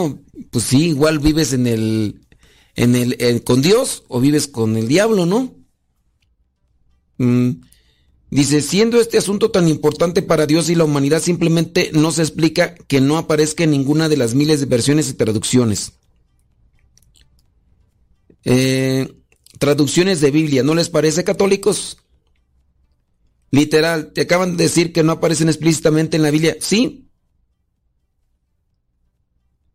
Y, ya que otra persona le responde a ese que, me está respondiendo. Yo les dije, miren, lo que es la doctrina del purgatorio no aparece en la Biblia, ni siquiera el nombre. La iglesia lo interpreta a la luz del Espíritu Santo y aparece lo que vendría a ser la doctrina del purgatorio en el siglo segundo. Y pues bueno, aquí una persona por aquí, por ejemplo, dice, literal, te acaban de decir que, que no aparece que no aparece en la Biblia, que fue doctrina apostólica en el segundo siglo, ni para escuchar sirven. Y ya después ahí este, aparecen más, dice, los protestantes no son muy listos. Y otra persona le responde, tú sí saliste muy bien en la foto de perfil y se ve que estás muy bien amaestrada. Sabes brincar por el aro. O sea, y, bueno, y es que la persona que le respondió eh, tiene una foto de un perrito. Y, y la persona aquí que le está respondiendo, o sea, si se fijan, o sea, ¿será, ¿será que se sintieron aludidos y para eso tienen que utilizar la, la ofensa? Bueno. Y ya después la misma persona escribe, Padre Santo, perdona y libra del mundo del engaño satánico católico en el nombre de Jesús. Bueno, hay que eh, dedicarse a estudiar y a profundizar y a reflexionar porque por ahí andan afuera cada católico, cada católico, bueno, sí. cada católico despistado y cada cristiano acomodando una fe y una creencia a su modo, a su conveniencia. Aquí va a ser difícil que nosotros demos una formación con base a la fe en el programa, porque nos quedamos limitados, la verdad. Yo muchas veces no tengo una respuesta así eh, fundamentada en, el sentido literal, muchas veces. Así como para decirte, tú tienes esta duda y te digo esta cita bíblica y, y al decirte la cita bíblica ya con eso lo entendiste. No. Muchas de las veces es la cita bíblica o el fundamento doctrinal, catequético, pero pues muchos cristianos no católicos rechazan de nosotros el catecismo, rechazan el código de derecho canónico y así. Así, entonces, este, por eso mi recomendación, y aquí lo que tratamos de hacer es inquietar, motivar para que el cristiano católico vaya a cursos de Biblia, vaya a cursos de catequesis y demás, porque se los van a comer vivos allá afuera y hay mucha gente y a veces entre ellos mismos familiares y demás. Por ejemplo, estaba mirando ahí los correos de las personas que, que nos envían, pues ahí estaba tratando de responderles y a veces personas quieren que les solucione la vida o el problema familiar con un correo, un mensaje y no, y en el programa tampoco. El programa, eso de que mucha gente piensa que por este programa se van a evangelizar, no. Yo trato de dejar semillas que te lleven a buscar la evangelización. que te lleven, que te trato de dejarte esas semillas para inquietarte. Yo empecé a ir a congresos, a retiros, pero te puedo decir que de los congresos de los retiros, pocas cosas se me quedaron en la cabeza. A veces emociones, a veces experiencias, a veces frases. Y no puedo decir, uy, yo fui a este congreso y de, todo... Congresos completos, yo te puedo decir, del todo el congreso me acuerdo de una frase o me acuerdo de lo que sentí en este congreso y ya. Ahora, de dónde yo he aprendido cierto tipo de cosas. Otras se me han olvidado yo les digo, a mí no se me pegan. Por ejemplo, me acaban de preguntar, ¿cuántos exilios hubo? Le digo, no, pues no sé. No, o sea, exilios del pueblo de Israel, no, no sé la verdad.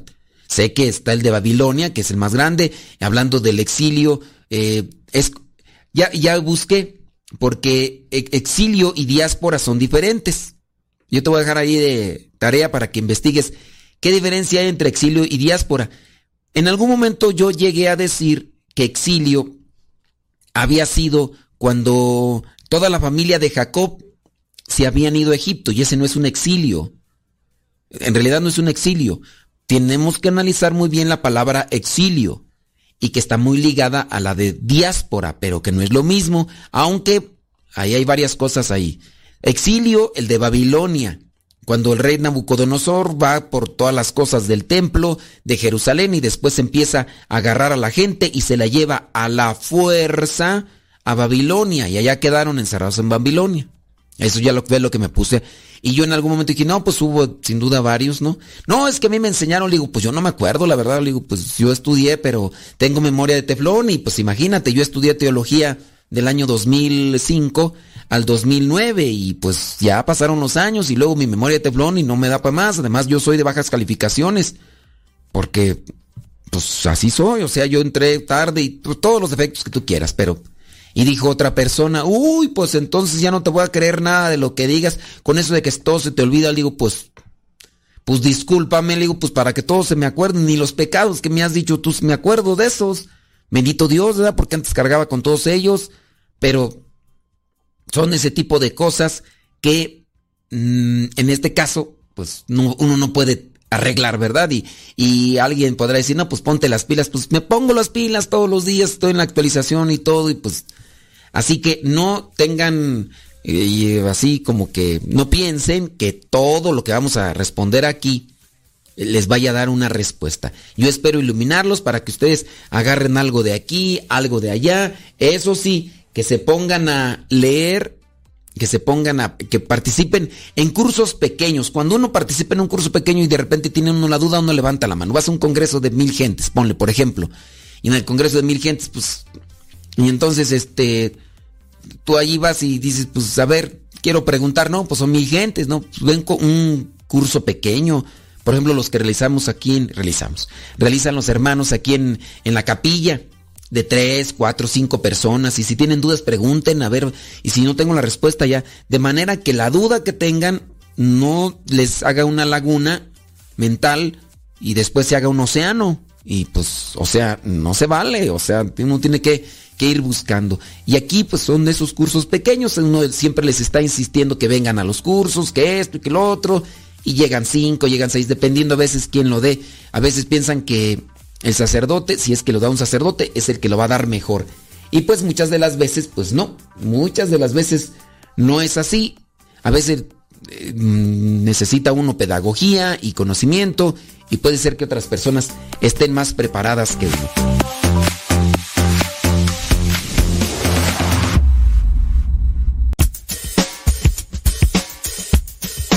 No te vayas, regresamos antes de que cante el gallo, aquí en tu programa Al que Madruga, con el padre Modesto Lule Zavala.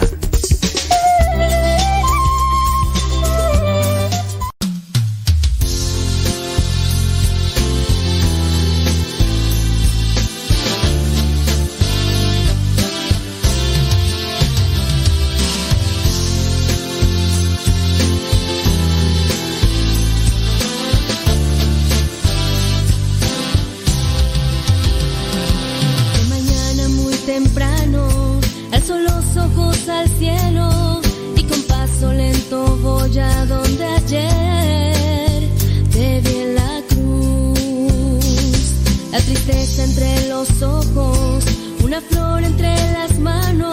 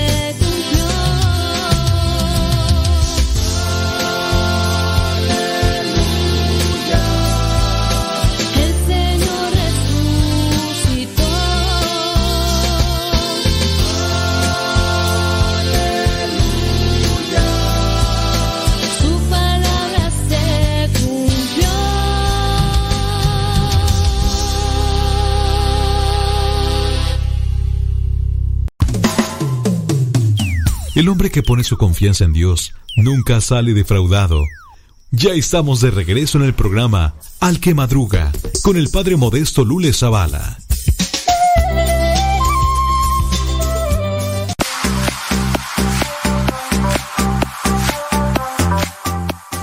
Vámonos con un mensaje que nos llega acá. Dice, soy una mujer eh, de 53 años. Mm, Dice esta señora que le crió su abuelita, que Dios la tenga en su santa gloria. Y también su tía, la criaron. Pero con la tía siempre, dice que con la tía siempre fue celosa por el amor de su abuel, que su abuelita le tenía. Ah, que la tía fue celosa por el amor que la abuelita le tenía a la mamá de esta señora. Dice, se casó de nuevo, pero ahora es viuda. La acaban de detectar cáncer en la sangre.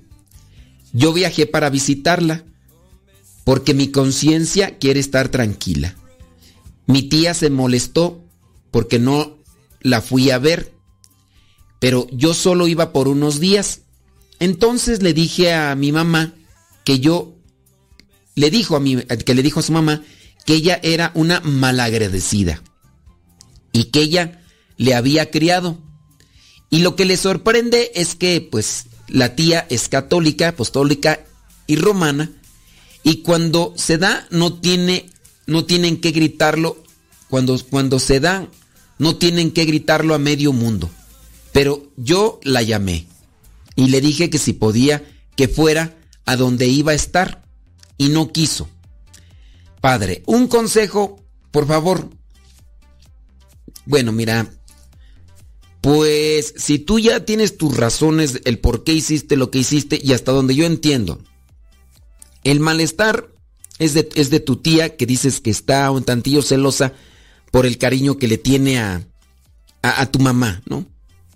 Entonces, este, creo que dices, por lo que entendí también, por lo que así me entendí, creo que tu mamá se volvió a casar, ¿no? Y por eso es que te crió tu abuelita y tu tía, ¿no? Bueno, te crió tu abuelita y tu tía. Después lo que dices es, así lo que yo entendí, que le tuvo un cáncer en la sangre tu abuelita y fuiste a verla, pero no pudiste ir a ver a tu tía. Y entonces tu tía te dice que eres una malagradecida porque no la fuiste a ver, porque llevabas pocos días solamente para visitar a tu abuelita. Pues te digo que no tomes las cosas tan a pecho. Si bien tú ya describes cuál vendría a ser la psicología o la actitud de tu tía, pues eso quiere decir que eso te debe de llevar a justificarla. O sea, te va a decir eso y, y te va a decir más cosas y a lo mejor dijo más cosas y tú no te vas a enterar porque pues ya más o menos la ubicas. Eres sincera, no, no es que hayas tenido tiempo y que hayas ido a ver a tu abuelita y de mala onda dijiste no voy a ver a la tía porque me cae gorda, no. Hasta por lo que yo entiendo tienes agradecimiento porque ella fue una de las que te crió, ¿no? Junto con tu abuelita pero eres sincera diciendo no tenía mucho tiempo y solamente quisiste estar con tu abuelita, ¿no? Por la situación en la que estaba. Ya, o sea, tú reconoces que no lo hiciste con mala intención de no, de no ir a visitarla. No tiene por qué andarte perturbando lo que diga tu tía si es que ya la conoces y ya también la, justificas, ¿no? Así que, por ese lado, Tú tranquis, no le des más eh, peso a las cosas que no lo tienen. No les des más importancia a las cosas que no la tienen. Y ya, tranquila. Ya por acá, este, nos están respondiendo. Dice, lo que entendí es que diáspora es la dispersión de personas que pertenecen al mismo grupo. Y exilio es una expulsión por parte de la autoridad o como salir huyendo que sería el autoexilio. No, ahí sí no. No, fíjate que no, entendiste mal. Sí. Dice por acá otra persona, diáspora implica la dispersión de grupos étnicos o religiosos que han abandonado su lugar y procedencia originaria y que se encuentran repartidos por el mundo. ¿Ok? Eso es lo que dices, diáspora y exilio. Pero la otra persona, pues déjeme decirle que no. Este, lo que entendiste quedó a medias. Eso no es lo que es diáspora y exilio. Zampararás. Solamente es, una cuestión de conocimiento, de cuestión cultural, ¿eh? No es en relación a ninguna respuesta. Solamente porque una persona me preguntó y me dijo que cuántos exilios había tenido el, pueblo de Israel. Y a mí se me ocurrió decirle, pues bueno, creo que tuvo varios. Dice, sí, tuvo varios dije, pero yo nomás conozco el de Babilonia. Sí, muy bien. digo, pero pues creo que el primero fue cuando el pueblo de Israel se fue a Egipto, ¿no? Y me dijo la, persona, mm, sí. Y pues ahí quedó, ya después me puse a investigar y, y pues ya me di cuenta que lo que pasó cuando el pueblo de Israel se fue a Egipto en realidad no fue un exilio. Y por eso es que ya les estoy y tratando de proyectar a ustedes aquí investiguen. Eh, eh, las respuestas que me han dado son a medias. O sea, tienen algo de verdad, pero no es toda la verdad. ¿Ok? Bueno, a la persona acá, reza por tu tía. Reza por tu tía ya. Dice, el exilio es como un éxodo. No, salir huyendo. No.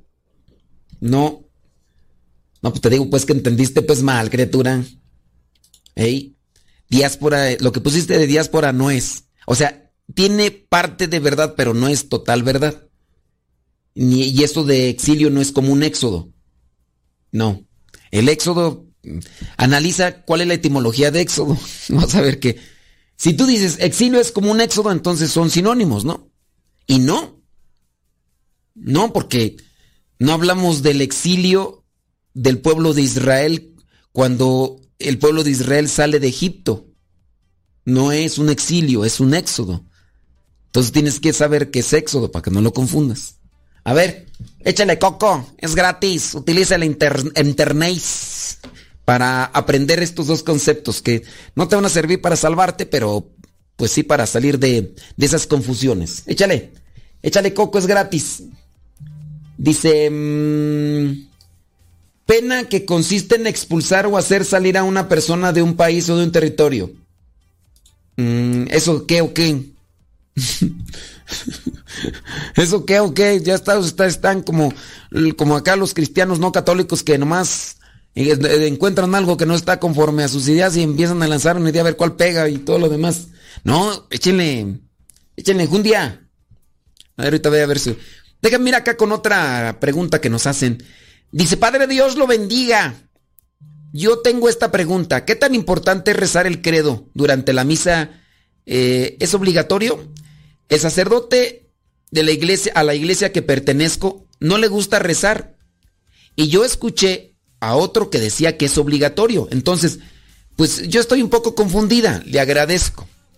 Miren, e, es que no, no debemos de poner las normas litúrgicas como cuestión de obligación, es una norma, es algo que se tiene que realizar. Decir es obligatorio como que ya implica una, una sí, se ejerce imposición. Y no, o sea, es obligatorio comer. A ver, ¿es obligatorio comer? Es obligatorio respirar. Es obligatorio comer, es obligatorio, es obligatorio ir al baño, ¿eh?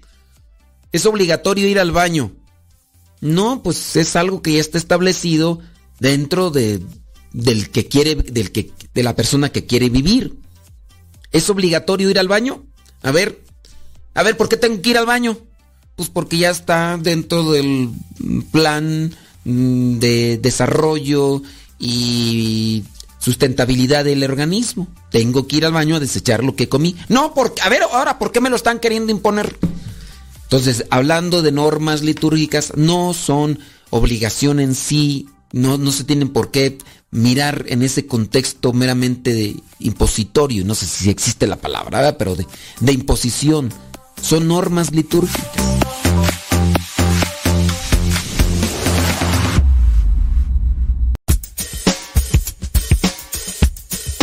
No te vayas, regresamos antes de que cante el gallo, aquí en tu programa al que madruga, con el padre Modesto Lule Zavala.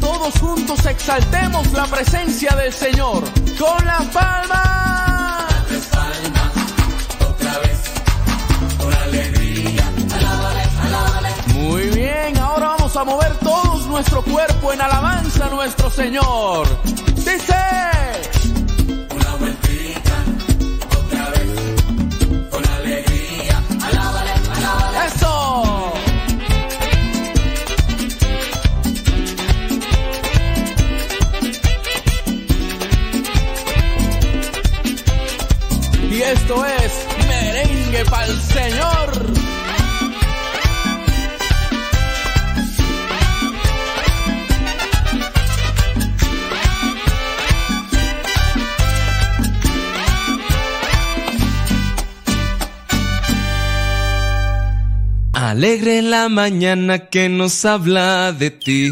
Alegre la mañana. Ya estamos de regreso en el programa Al que Madruga con el Padre Modesto Lule Zavala.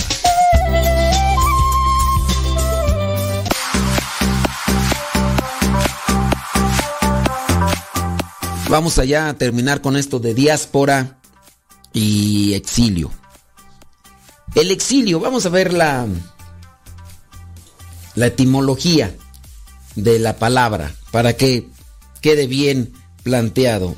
Mm, espérame tantito. ¿Cuántos exilios hubo en el pueblo de Israel? Déjame ver, aquí estoy buscando ya la información. One moment, please.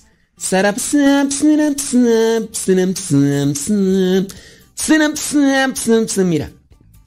Dos conceptos distintos pero relacionados que moldean la historia de Israel son exilio y diáspora. Ahí va, apúntalo, apúntalo. Un exilio consiste en la remoción, remoción, reubicación por la fuerza de la mayor parte de la población de un país, especialmente las clases altas y las personas mejor preparadas, para trasladarlas desde su tierra de origen a un país diferente. Exilio entonces es remoción, reubicar, cambiar de lugar, de lugar de origen, a la mayor parte de la población por medio de la fuerza. Eh, para la persona que nos dijo ahí que, que exilio y éxodo eran lo mismo, no. En el éxodo, acuérdense que el pueblo de Israel sale de Egipto. ¿Se utilizó la fuerza? Pregunta, ¿se utilizó la fuerza para sacar al pueblo de Israel de Egipto? Si conoces la historia de la salvación, tendrás la respuesta a flor de piel, en la punta de la lengua. ¿Ok? Entonces, exilio consiste en la remoción, reubicación por la fuerza de la mayor parte de la población de un país, de un pueblo, especialmente, ¿verdad? Cierto tipo, de, en este caso, clases altas, personas mejor preparadas, para trasladarlas desde su tierra de origen hacia un país diferente. El pueblo judío fue exiliado varias veces. En el caso de Nabucodonosor, iban por la fuerza, encontraban a las personas, a las familias más pudientes, mejor preparadas, porque decían, a ver, nos vamos a traer esos para acá a la fuerza. Pero obviamente no es porque van a estar acá mejor, sino que vamos a utilizarlos. Vamos a abusar de ellos en ese sentido. Y por eso es que el pueblo de Israel, estando en Babilonia, cantaba en, los ríos de Babilonia, pero en la versión en inglés, que es el Salmo, ¿qué Salmo es? 137. Esa canción de En the ríos de Babilonia. Salmo 137, ¿ok? Ahora sí, ¿qué es diáspora? Entonces ya quedó claro que es, que es exilio, es la remoción de la mayor parte de un pueblo la remoción a la fuerza, del lugar de origen a otro lugar. Remoción, movimiento, traslado a la fuerza de un pueblo. No es lo mismo que, éxodo. ¿Si quedó claro o no quedó claro? Porque luego, a ver, si no, para explicarte con palitos y bolitas, porque ahora vámonos con lo de diáspora. La diáspora consiste en la dispersión de un pueblo, de una comunidad, de un país. La dispersión. Entonces, cuando se la da la dispersión, se hace obviamente a la fuerza, pero no todos se van al mismo lugar, como lo que sí sucede en el exilio. Digamos que aquí llegó un pueblo enemigo y empezó a perseguir a los ciudadanos de este pueblo para quererlos agarrar. Y los ciudadanos de este pueblo, unos corrieron para allá, otros para allá, otros para allá, para cuyá, para cuyá. Por la violencia los hicieron salirse del lugar de su origen, pero no se fueron a un lugar solamente se fueron a diferentes lugares, todos regalos. A eso se le llama diáspora. A eso se le llama diáspora. No querían irse, pero como llegó el pueblo enemigo y empezó a perseguirlos, pues dijeron, vámonos. Y uno se fue para Ese es diáspora. En el caso del exilio, llegaron, los agarraron y los obligaron por la fuerza, a la fuerza, a irse a un lugar en específico como prisioneros. Espero que haya quedado claro porque expliqué con palitos y bolitas, con abaco, incluso contesta con los dedos. Otras personas me van a mandar decir, pues ¿qué piensas que estamos lelos o qué? ¿Qué piensas que no te entendemos? Te entendimos desde la primera, ¿por qué tienes que andar explicando como si estuvieran... Es que hay gente, ¿verdad? De un extremo o de otro. Les explico como le gustaría aquel que me estaba reclamando que no es Lelo y la otra decir, ay, no le entendí. Ay, yo me perdí en ese. Y pues esa es la cuestión. En fin, vámonos a responder otra pregunta, ¿qué te parece? Ah, nos quedamos con lo del credo. Exactamente. que si es eh, obligación. Ya les mencioné en el segmento pasado que no se debe de apegar o no se debe de imponer el término obligación. Es obligación. Es obligación ir a misa. Es obligación respirar. Es obligación comer. Es obligación ir al baño. Son cosas que no se deben de, ajustar con ese tipo de, de adjetivo, pronunciamiento o término. La liturgia tiene ya sus normas. Son ya establecidos para que vaya viviéndose y para que vaya caminando de una manera progresiva la liturgia y vaya fluyendo de manera que nos vaya alimentando. La liturgia dice que se incluya el credo los días domingo y la solemnidad. Eso, que no te gusta, pues aquí no es que aquí no va, tienes que buscar cosas que te gusten y no te gusten. Es que ya está. A mí no me gusta respirar. ¿Qué pasa si no respiras? Te asfixias.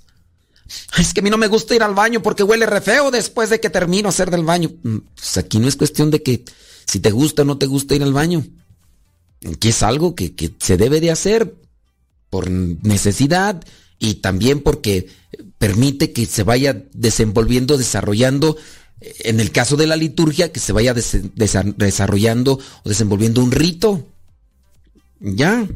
¿Que por qué no lo hace tu sacerdote? Pues ahí está cayendo en un abuso litúrgico y no es correcto. Ahí debería de intervenir también el obispo porque, pues, ¿cómo es eso de que voy a hacer solamente las cosas que me gustan y las que no? Pues no. Oígame, no, déjame ver por acá a ver si entendieron bien, si no, pues para regresarme. Oh, ya, ya más explicado, queda más claro. Apenas ahí escucho porque tengo eh, aquí los guerrosos de los chiquillos de los chukis. Porque es difícil escuchar cuando todos se alborotan. Pues, este, ¿qué te digo? Dice... Ay, Dios mío santo. Fíjense nada más lo que son algunas personas. Están queriendo eh, enriquecerse culturalmente con, películas. Dice que Exilio eh, lo tomó de la película de Batman. Que porque en la película de Batman decían que los mandaban al exilio. O sea, que los corrían de Ciudad Gótica. Entonces, acá están aprendiendo con las películas.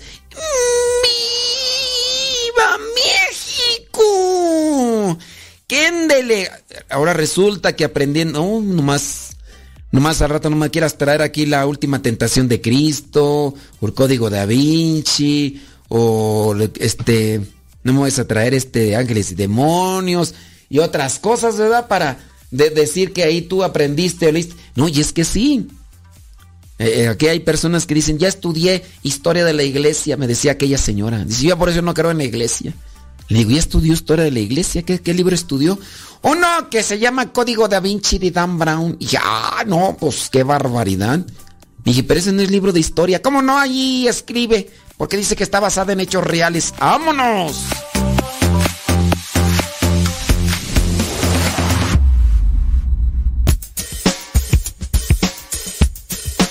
No te vayas.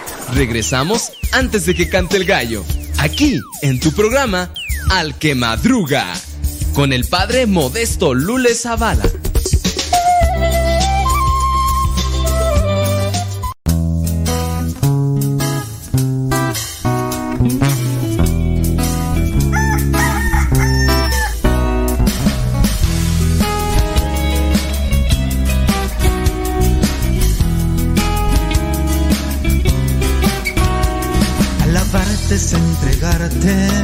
Todos los días, es tener dispuesta el alma, servir con amor, agradar a tu corazón, darme a ti tal como soy, alabarte es más que una canción, oh alabarte,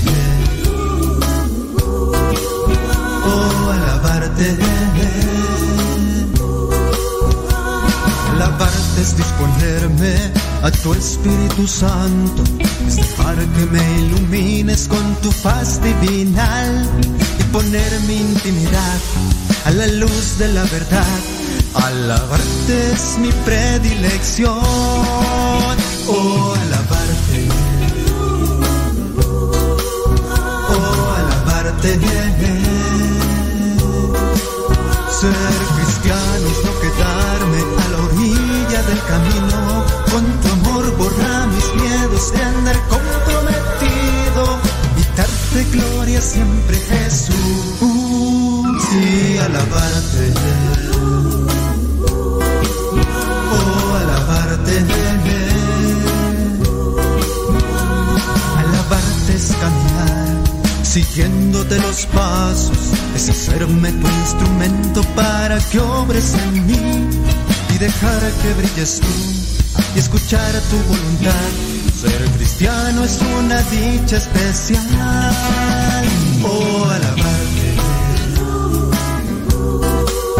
Oh, alabarte.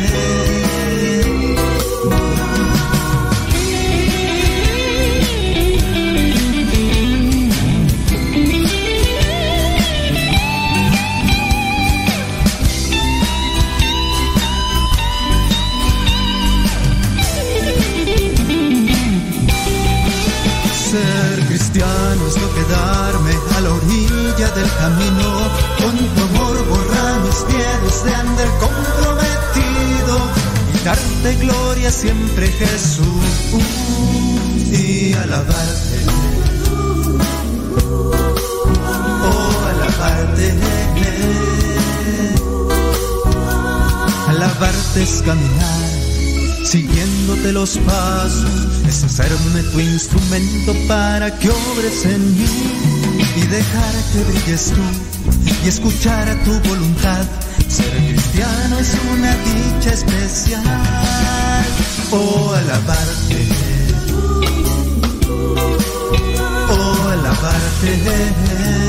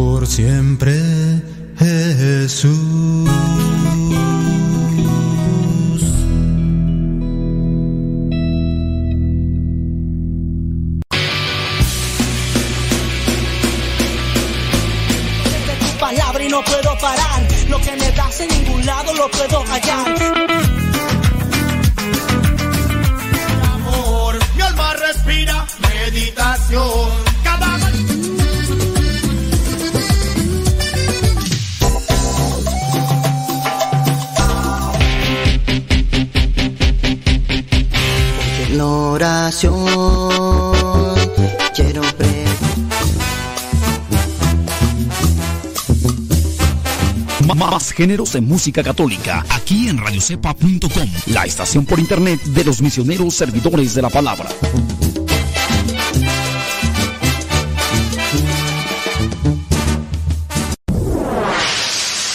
Escuchas Radio Cepa.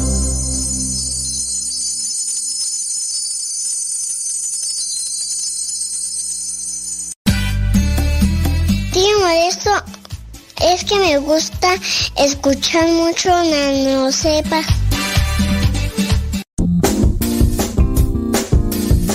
Mamá, ¿por qué estás tan feliz? Ah, pues porque estoy escuchando Radio Cepa. Es una estación de radio que ilumina mi vida y nos pone contentos y felices. Yo quiero escuchar Radio Sepa, ¿cómo le puedo hacer?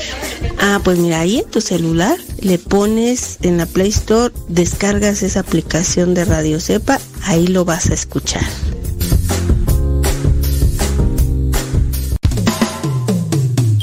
El hombre que pone su confianza en Dios nunca sale defraudado.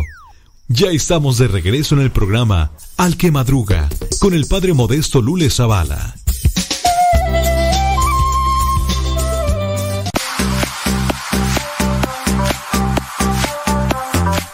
Vámonos con eh, esta pregunta, está un tanto larga. Dice, hola, ¿qué tal padre? Mi nombre es, dice, primero quiero agradecerle por todo lo que hace a través de la radio, por sus programas, nos ayudan a crecer, además nos alegran. ¿Será? Con su carisma, ¿será? Dios lo siga bendiciendo grandemente. Thank you very much. Padre, yo siempre he soñado que me casaré de blanco y tendré hijos. Le he pedido a Dios por esa persona y no he sabido escoger o simplemente no ha llegado a mi vida la persona que me convenza para formar una familia. Últimamente he tenido como una inquietud y me pregunté, ¿y si Dios quiere que me ponga a su servicio? Al principio como que me saqué de onda porque soy muy pecadora, pero sí trato de no caer en las tentaciones de pecado. Trabajo como asistente de enfermera en diferentes hospitales, siempre con gente muy enferma. Y me he vuelto un tanto sensible al dolor ajeno, como que me estoy acostumbrando a mirar pacientes así. Al mismo tiempo me siento con la obligación de decirles como una palabra de aliento o de ánimo. Padre, yo veo cómo sufren y también me ha tocado acompañarlos ahí en el lecho de muerte. Muy bien, déjame ver aquí. Eh, ahí pido a Dios que les perdone y que reciba su alma. He elevado pequeñas oraciones por muchos de ellos que no están conscientes. Y también me pregunto, ¿y si Dios quiere, y si Dios me quiere aquí donde estoy? Me siento un poco confundida. Ya he escuchado eh, sobre ustedes, los misioneros, varias veces. Y también sé que hay diferentes lugares a donde puedo ir como misionera por una cantidad de meses para descubrir si Dios me llama. Por ahora eso no me es posible. Trabajo. Y aunque ya terminé con mi estudio, tengo que presentar todavía exámenes. También tengo préstamos con el gobierno donde pago cada mes. Padre, ¿qué me aconseja? ¿Cómo descubrir la voluntad de Dios en mi vida? Muchas gracias. ¿Cómo descubrir la voluntad de Dios en tu vida? Pues qué bueno que estás poniendo atención a lo que Dios te dice en tu corazón. Qué bueno que te estás dando cuenta de lo que eres con los demás, la sensibilidad. Recuerda que la vocación principal a la que nos llama Dios es a la santidad. La vocación principal a la que Dios nos llama es a la santidad. Pero hay vocaciones particulares. La vocación o el llamado que Dios nos hace en lo particular nos ayuda para realizarnos. En la medida que respondemos a ese llamado particular, y lo ejercemos, ese llamado particular, nos vamos a sentir realizados por el llamado que nos hace Dios. ¿Qué es lo que tú tienes que hacer? Mira, eh, trata de acercarte los fines de semana o cuando tengas tiempo a cosas más espirituales para que poco a poco se vaya iluminando tu camino. Está bien que tengas la inquietud, estás como que en ese ir y venir, es que no sé si Dios me llama para ser misionero, es que no sé si Dios me quiere para estar aquí. Hay muchos enfermeros, yo puedo suponer que hay más enfermeros que misioneros o religiosas, puedo suponer. Y en su caso, imagínate un enfermero o una enfermera o un ayudante, como tu caso, un ayudante de enfermera santa. También eso es sin duda genial. Tú, como religiosa, muy difícilmente podrías ejercer tu profesión como enfermera. Yo te preguntaría, si estuvieras aquí en un acompañamiento espiritual, te preguntaría, ¿te gusta atender a los enfermos o ayudarlos para que salgan adelante de su enfermedad? Te preguntaría varias cosas en ese sentido de qué es lo que sientes o cómo te sientes al final del día y ese tipo de cosas para que te vayan también adentrando a una reflexión. Si tú eres feliz sirviendo ahí donde estás, porque me imagino que escogiste ese, esa profesión porque pues tú querías ayudar. Bueno, si el hecho mismo de que tú hayas escogido esa profesión te hace sentir bien, pues ahora el hacerte sentir bien tendrías que reflejarlo a los demás, no siendo insensible, sino transmitiendo una alegría. Si a esa alegría le pones el amor de Dios, imagínate cómo no se va a sentir mejor la gente, va a decir, me tratas tan bien, o sea, los demás me tratan bien, pero tú le pones un extra, que es el amor de Dios que deja en tu corazón. Ciertamente lo que tú dices de hacer la experiencia misionera es un tiempo dedicado plenamente y completamente a la evangelización. Aquí, por ejemplo, con nosotros, y digo, no es promoción, pero los laicos, muchos laicos, yo podría decirte que un 85 hasta 90% que hacen la experiencia con nosotros se retiran a sus hogares, a sus familias y solamente algunos nos quedamos para seguir aquí. Pero yo en mi caso puedo decir que lo que yo elegí es lo que a lo que yo me sentía llamado y al elegir a lo que yo me sentía llamado, yo me siento a gusto y, feliz. Y bueno, pues a veces me salen los neuras y todo lo demás, pero yo me siento feliz. Yo tenía otras actividades en mi vida. Yo tenía otros oficios, tenía otros trabajos y, pues sí había alegrías, pero no puedo decir que sentía la misma dicha que, que siento yo estando aquí, que eso es también lo que tú debes de buscar. Porque pues, imagina que tú digas, ay, es que Dios me está llamando para ser religiosa, en tu caso, ¿no? Pero que andes todo el tiempo amargada porque no eres feliz. Pues no, o sea, yo experimenté antes y me proyectaba otro tipo de vida. Pero a pesar de que probé y hice varias cosas, no llegué a experimentar esa dicha eh, realizando las cosas de Dios. Y además yo como que me enfocaba, estando allá afuera, siempre ayudar a los demás, que eso también debe, sale del corazón, ¿no?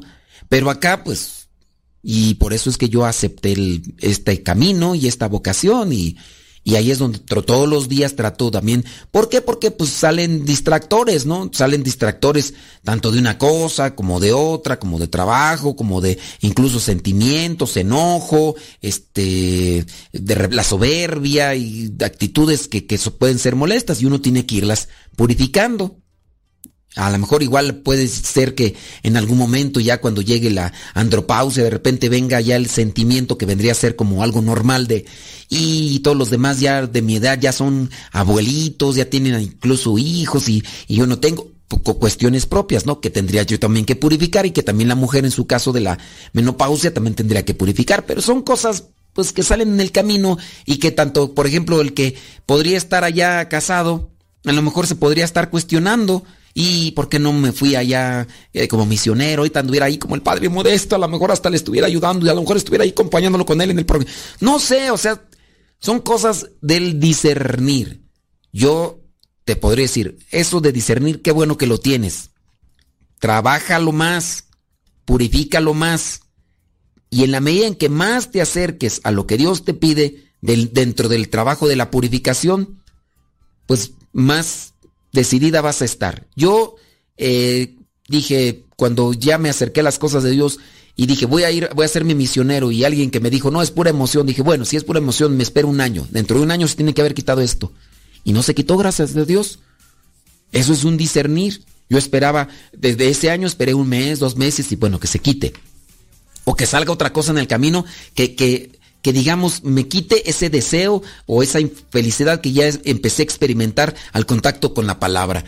Eso es discernir, eso es purificar y eso te puede ayudar a ti. Y eso también se debe de hacer para las cuestiones matrimoniales, incluso hasta de con quién se van a casar. Porque no nada más es el sentir bonito, ay, la veo y la toco y electricidad. Cuando tú me miras, me hace estar aire. No, o sea, no nada más es eso. Porque sí, o sea, se puede sentir hasta ya siendo consagrado y todo, pero la electricidad no es la etiqueta eh, primordial para decir que ahí va a ser feliz. No, no es la, emoción, no, uno tiene que buscar la realización del llamado que Dios nos está haciendo a cada uno. Pero como el tiempo ya se me terminó, échale galleta, trata de buscarte un guía espiritual, sigue luchando, sigue profundizando, sigue discerniendo, sigue cuestionándote, busca momentos de silencio, vete a retiros y demás. y también trata de hacer tu experiencia en la cuestión misionera para que tú veas por qué lado más la iguana y así logres purificar esa intención o esa inquietud que tienes.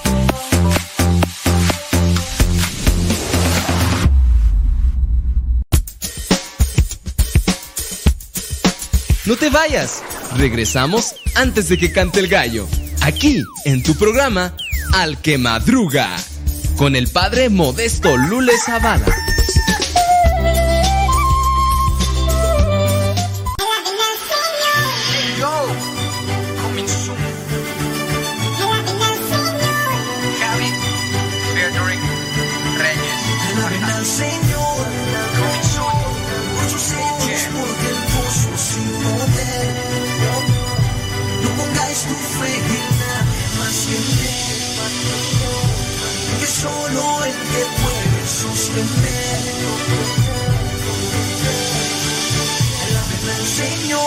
the thing you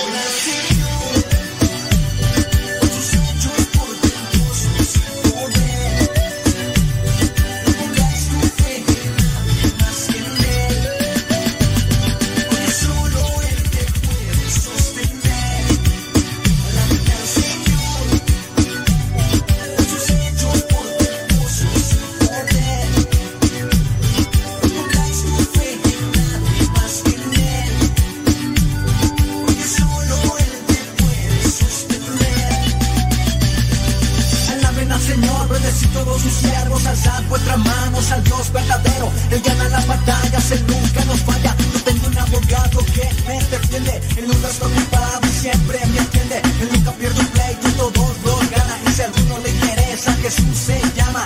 Vamos cantando hasta que baje su poder. Señor, gloria a Dios, gloria a Él. Vamos cantando hasta que baje su poder. Brindando, bailando, llorando para Él.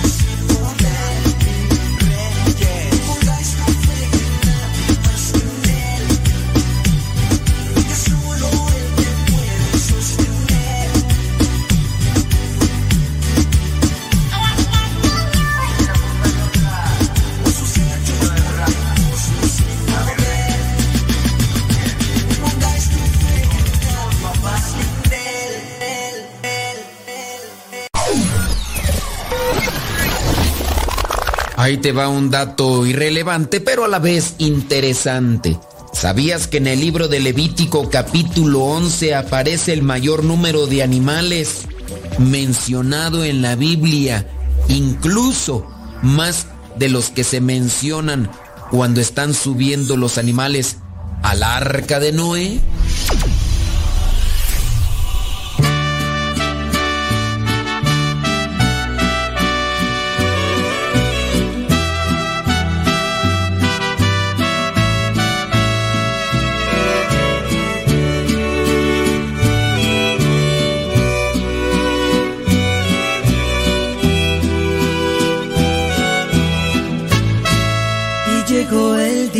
qué. Cuál la vida es peor.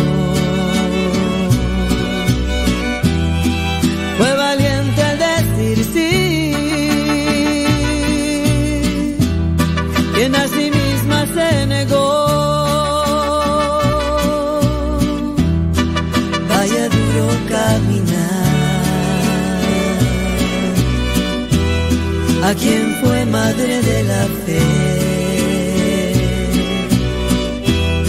a quien la espada atravesó. Su corazón de sencillez,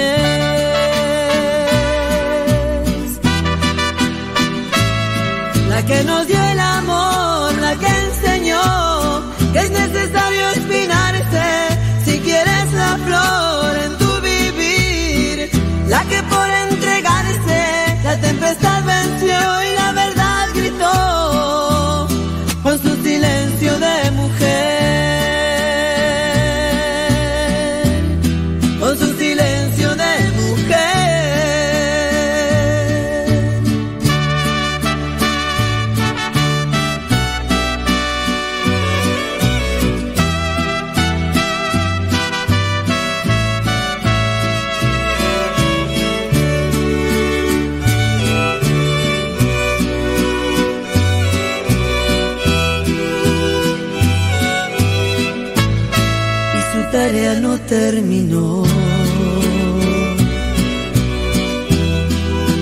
su niño vio morir. Presente estuvo ella ahí. Cuando el gran fuego descendió,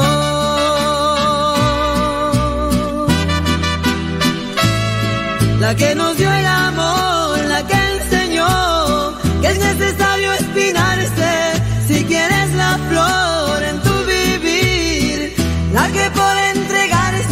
La tempestad venció y la verdad gritó con su silencio de mujer.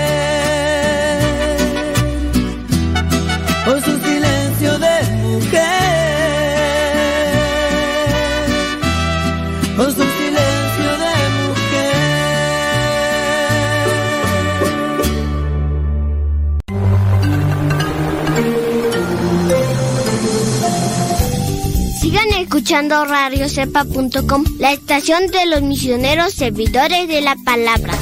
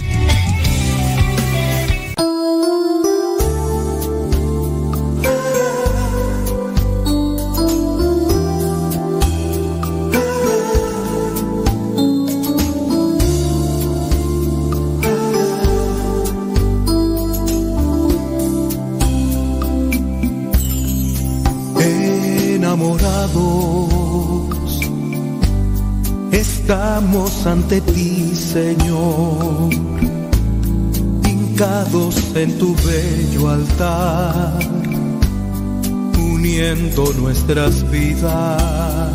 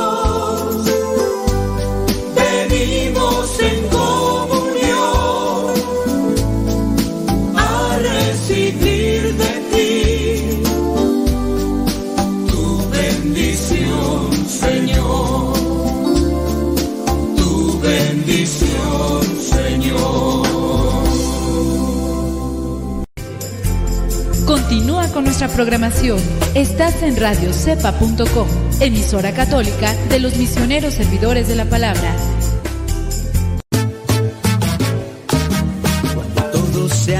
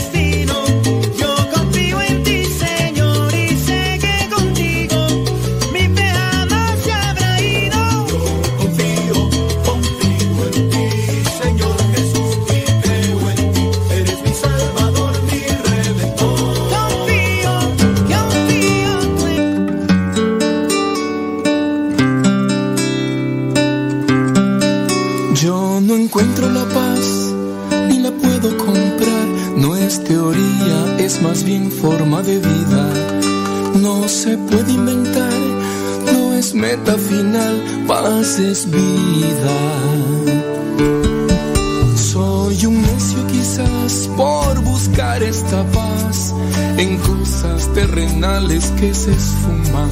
Mi alma quiere cambiar, quiere serenidad de por vida. Puedo sentir la paz de mi Señor, sanando y llenando de amor. Bendita paz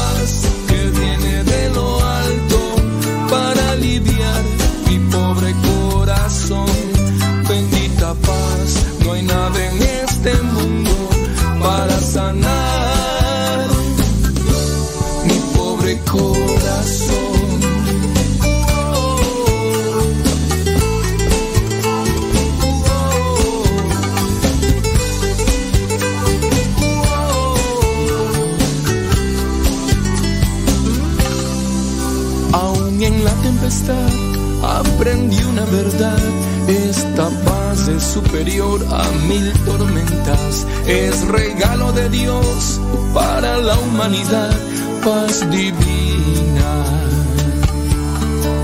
Puedo sentir la paz de mi Señor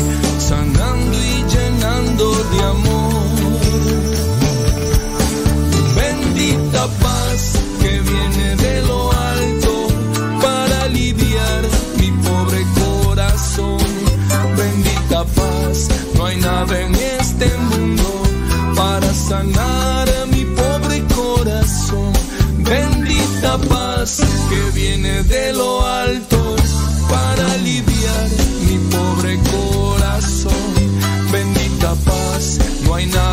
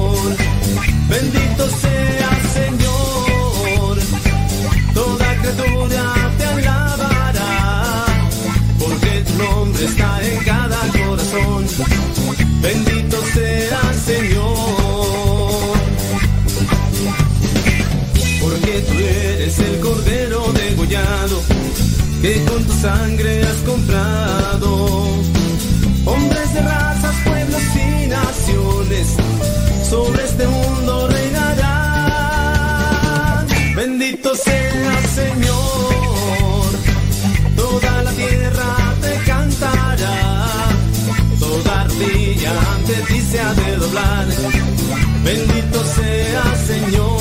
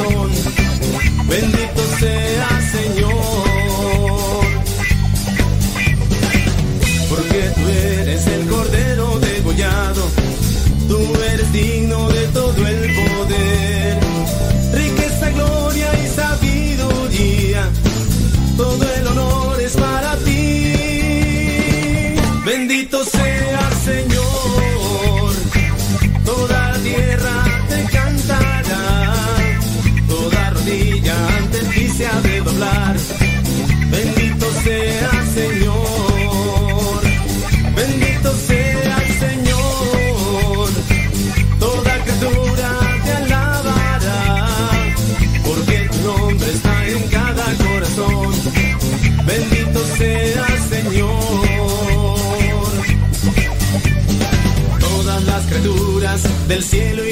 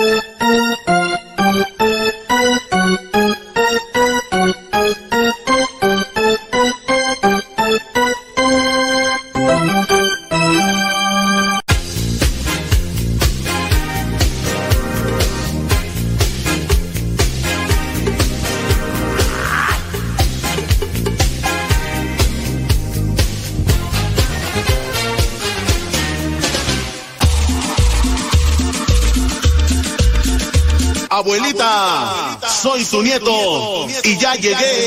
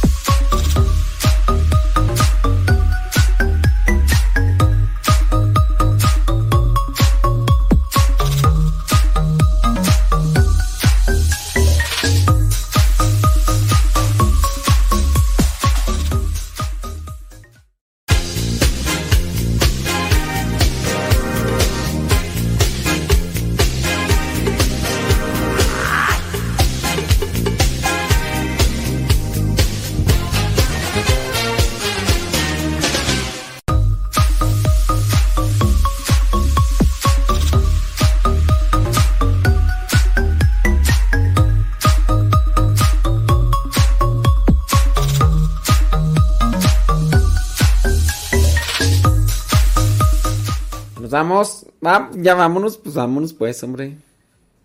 Padre nuestro, María aquí en Los Ángeles, California, le mando saludos. Espero en Dios que se encuentre bien todos y su familia a su alrededor. Es viernes, yeah. Saludos, bye.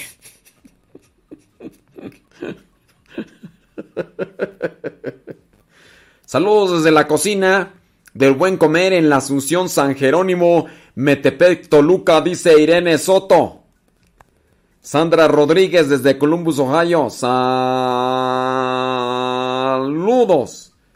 Eh, Beatriz Cristóbal dice... Saludos, dice desde Port Charlotte, Florida. Desde el patio de su casa donde está la cruz en la escuela de sus hijos. Vientos huracanados. Nos mandan unos videos, pero no los vamos a ver porque ya no.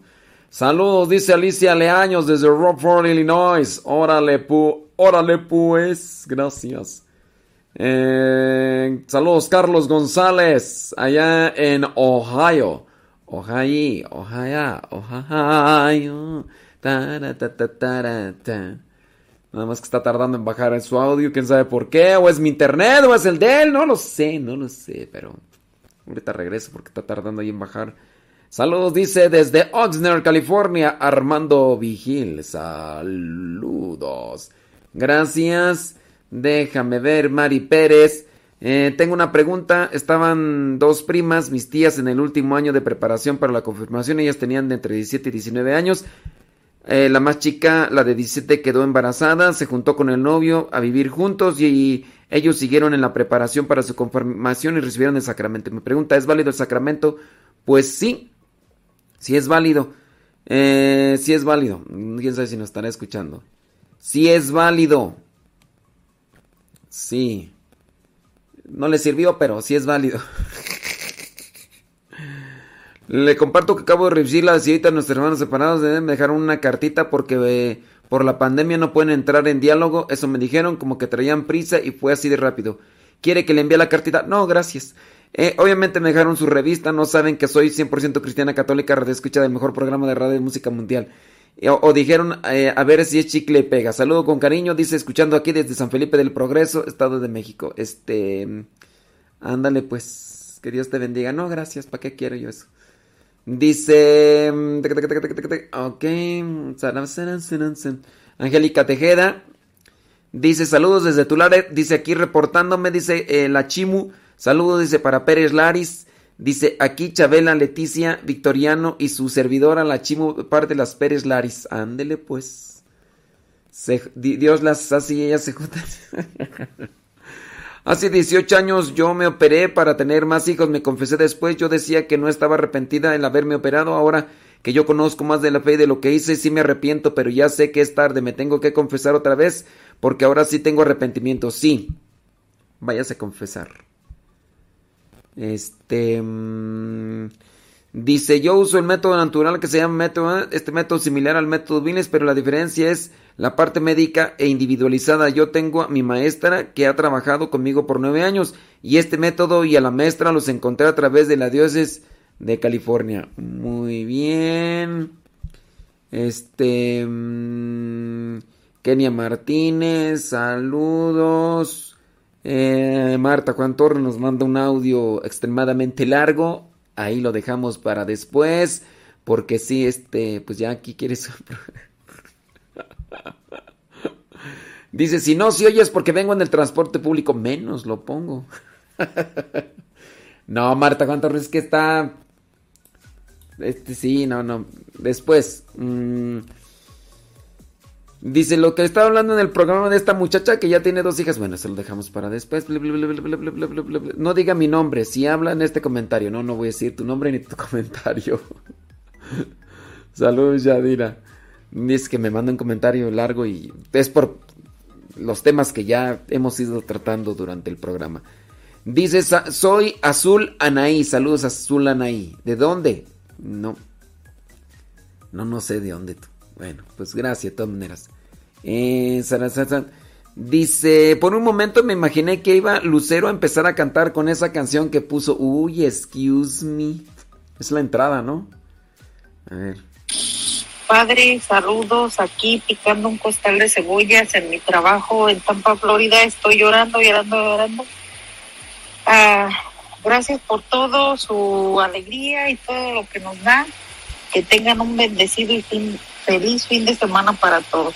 Bye.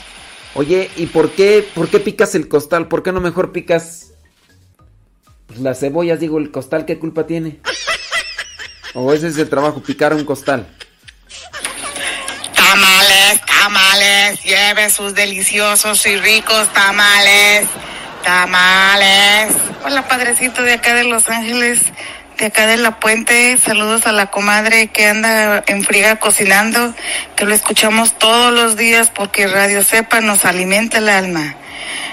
Ya no ha dicho sus tamales, tamales. Saludos. Saludos a Aurora de New Jersey. Saludos a Aurora. Saludos, gracias. Eh, Adriana García nos escucha en Santa María, California. Y nos manda una fotografía de. Pues de la Tierra. de la Tierra. Ay, Dios mío, Santa Adriana García, allá en Santa María, California. Dice saludos desde Saludos padre desde Oceanside, California. Soy Sinai Sánchez. Aquí escuchando su programa. Dios lo bendiga. Saludos Sinai, gracias. Eh, dice desde Jiquilpan, Michoacán, Rosa Elizabeth y Gustavo Ángel Gómez. Ah, Gustavo Ángel, el temerario. Santo cielo. ¿Nos está escuchando? ¡El temerario! Gustavo Ángel. Saludos, es viernes y el puerco lo sabe. Saludos, dice desde McAllister, dice María López. Preparando tamales, nos manda una foto. Ándele pues. ¿Quién más tú? Edith Pérez dice que nos escucha en New York. Órale, gracias. Edith Pérez allá en Spreading the New and Living Today. Saludos, dice al esposo Héctor Tapia. Dice que nos está escuchando. Ah, que escucha la repetición desde Dallas, Texas. Ándele pues, gracias. Saludos, dice, de, parte de Lalis Tapia. Y a sus hijos también, que dice que los quiere mucho. Que los quiere mucho. Ande. Pues déjame ver. Ismael Novas desde que Kansas. Escuchando Ismael. Dice, espero que no se caiga en internet. No, no se cayó. No se cayó. Sí, estábamos ahí, sí se actualizaron bien las maquinillas esas y bendito Dios, ya está. Bueno, esos son todos los mensajes que encontramos hasta el momento en... A ver, acaba de llegar uno. No se emocione, padre, no soy el temerario. pues es que ahí dice Gustavo Ángel. Ahí dice Gustavo Ángel. Yo dije, a lo mejor ya anda ahí con Priscila y... Mira, acá ya están preguntando que si es el temerario y o qué. Adriana García anda cosechando moras. Oye, ¿qué, Están muy grandes esas moras. Fíjate que ella trae casi como unos. Eh, como unas jarras. Las trae enfrente, así en, en la cintura. Y ahí andan poniendo las moras. Pero son moradas, no son rojas. A ver, mándanos un video, Adriana. Bueno, ya casi me voy. Ya, ya casi me voy. Bueno, ya me voy. Les agradezco mucho. Es que ando a camarchas forzadas acá terminando de editar unas cosas y, y todo. Bueno, tenía que entregar un programa desde ayer en la tarde y mira. Ay, Jesús de Veracruz. Déjenme ya nada más poner este la última así entrada y ahora sí voy a poner eh, cortinilla de, de salida. Mm, de salida al que madruga. Ándele, a ratito regresamos con el programa de todo un poco para el católico. Ándele, pues. Mira, todos, casi la mayoría dicen que pensaban que Gustavo Ángel era el temerario. Pues. Teme, teme, temerarios. Pequeña, de mirada triste.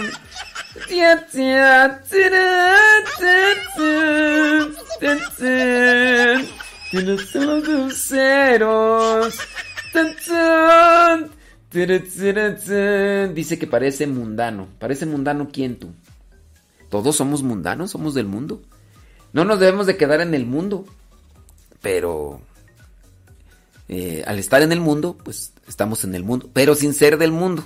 ¿Eh? Ándele pues, gracias por los halagos, mías, Carmela Sánchez. Sí, no, hay que tener mucho cuidado porque cuando ya uno ya piensa que uno ya es ángel o uno es celestial, eso ya, eso ya no es bueno.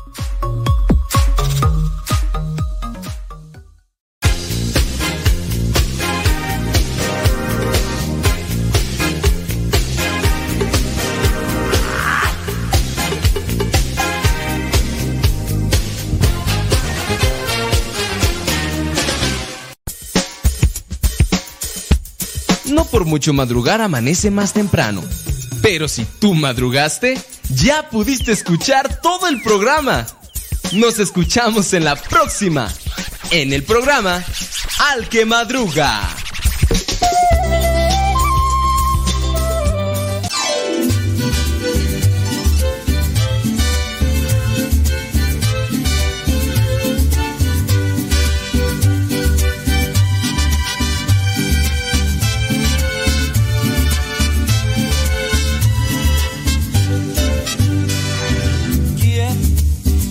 toques mi corazón.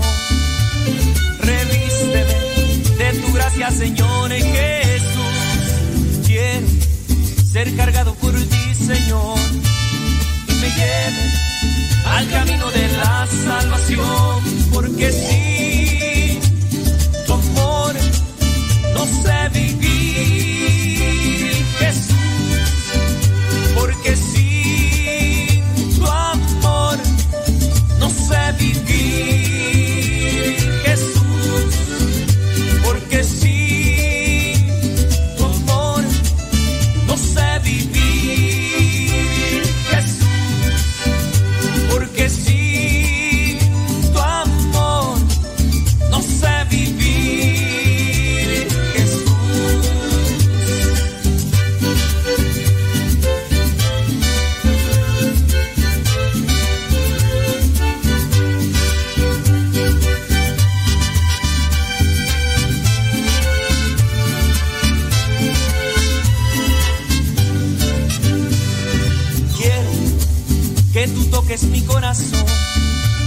Ay, revísteme de tu gracia, Señor Jesús. Quiero ser cargado por ti, Señor, y me lleves al camino de la salvación.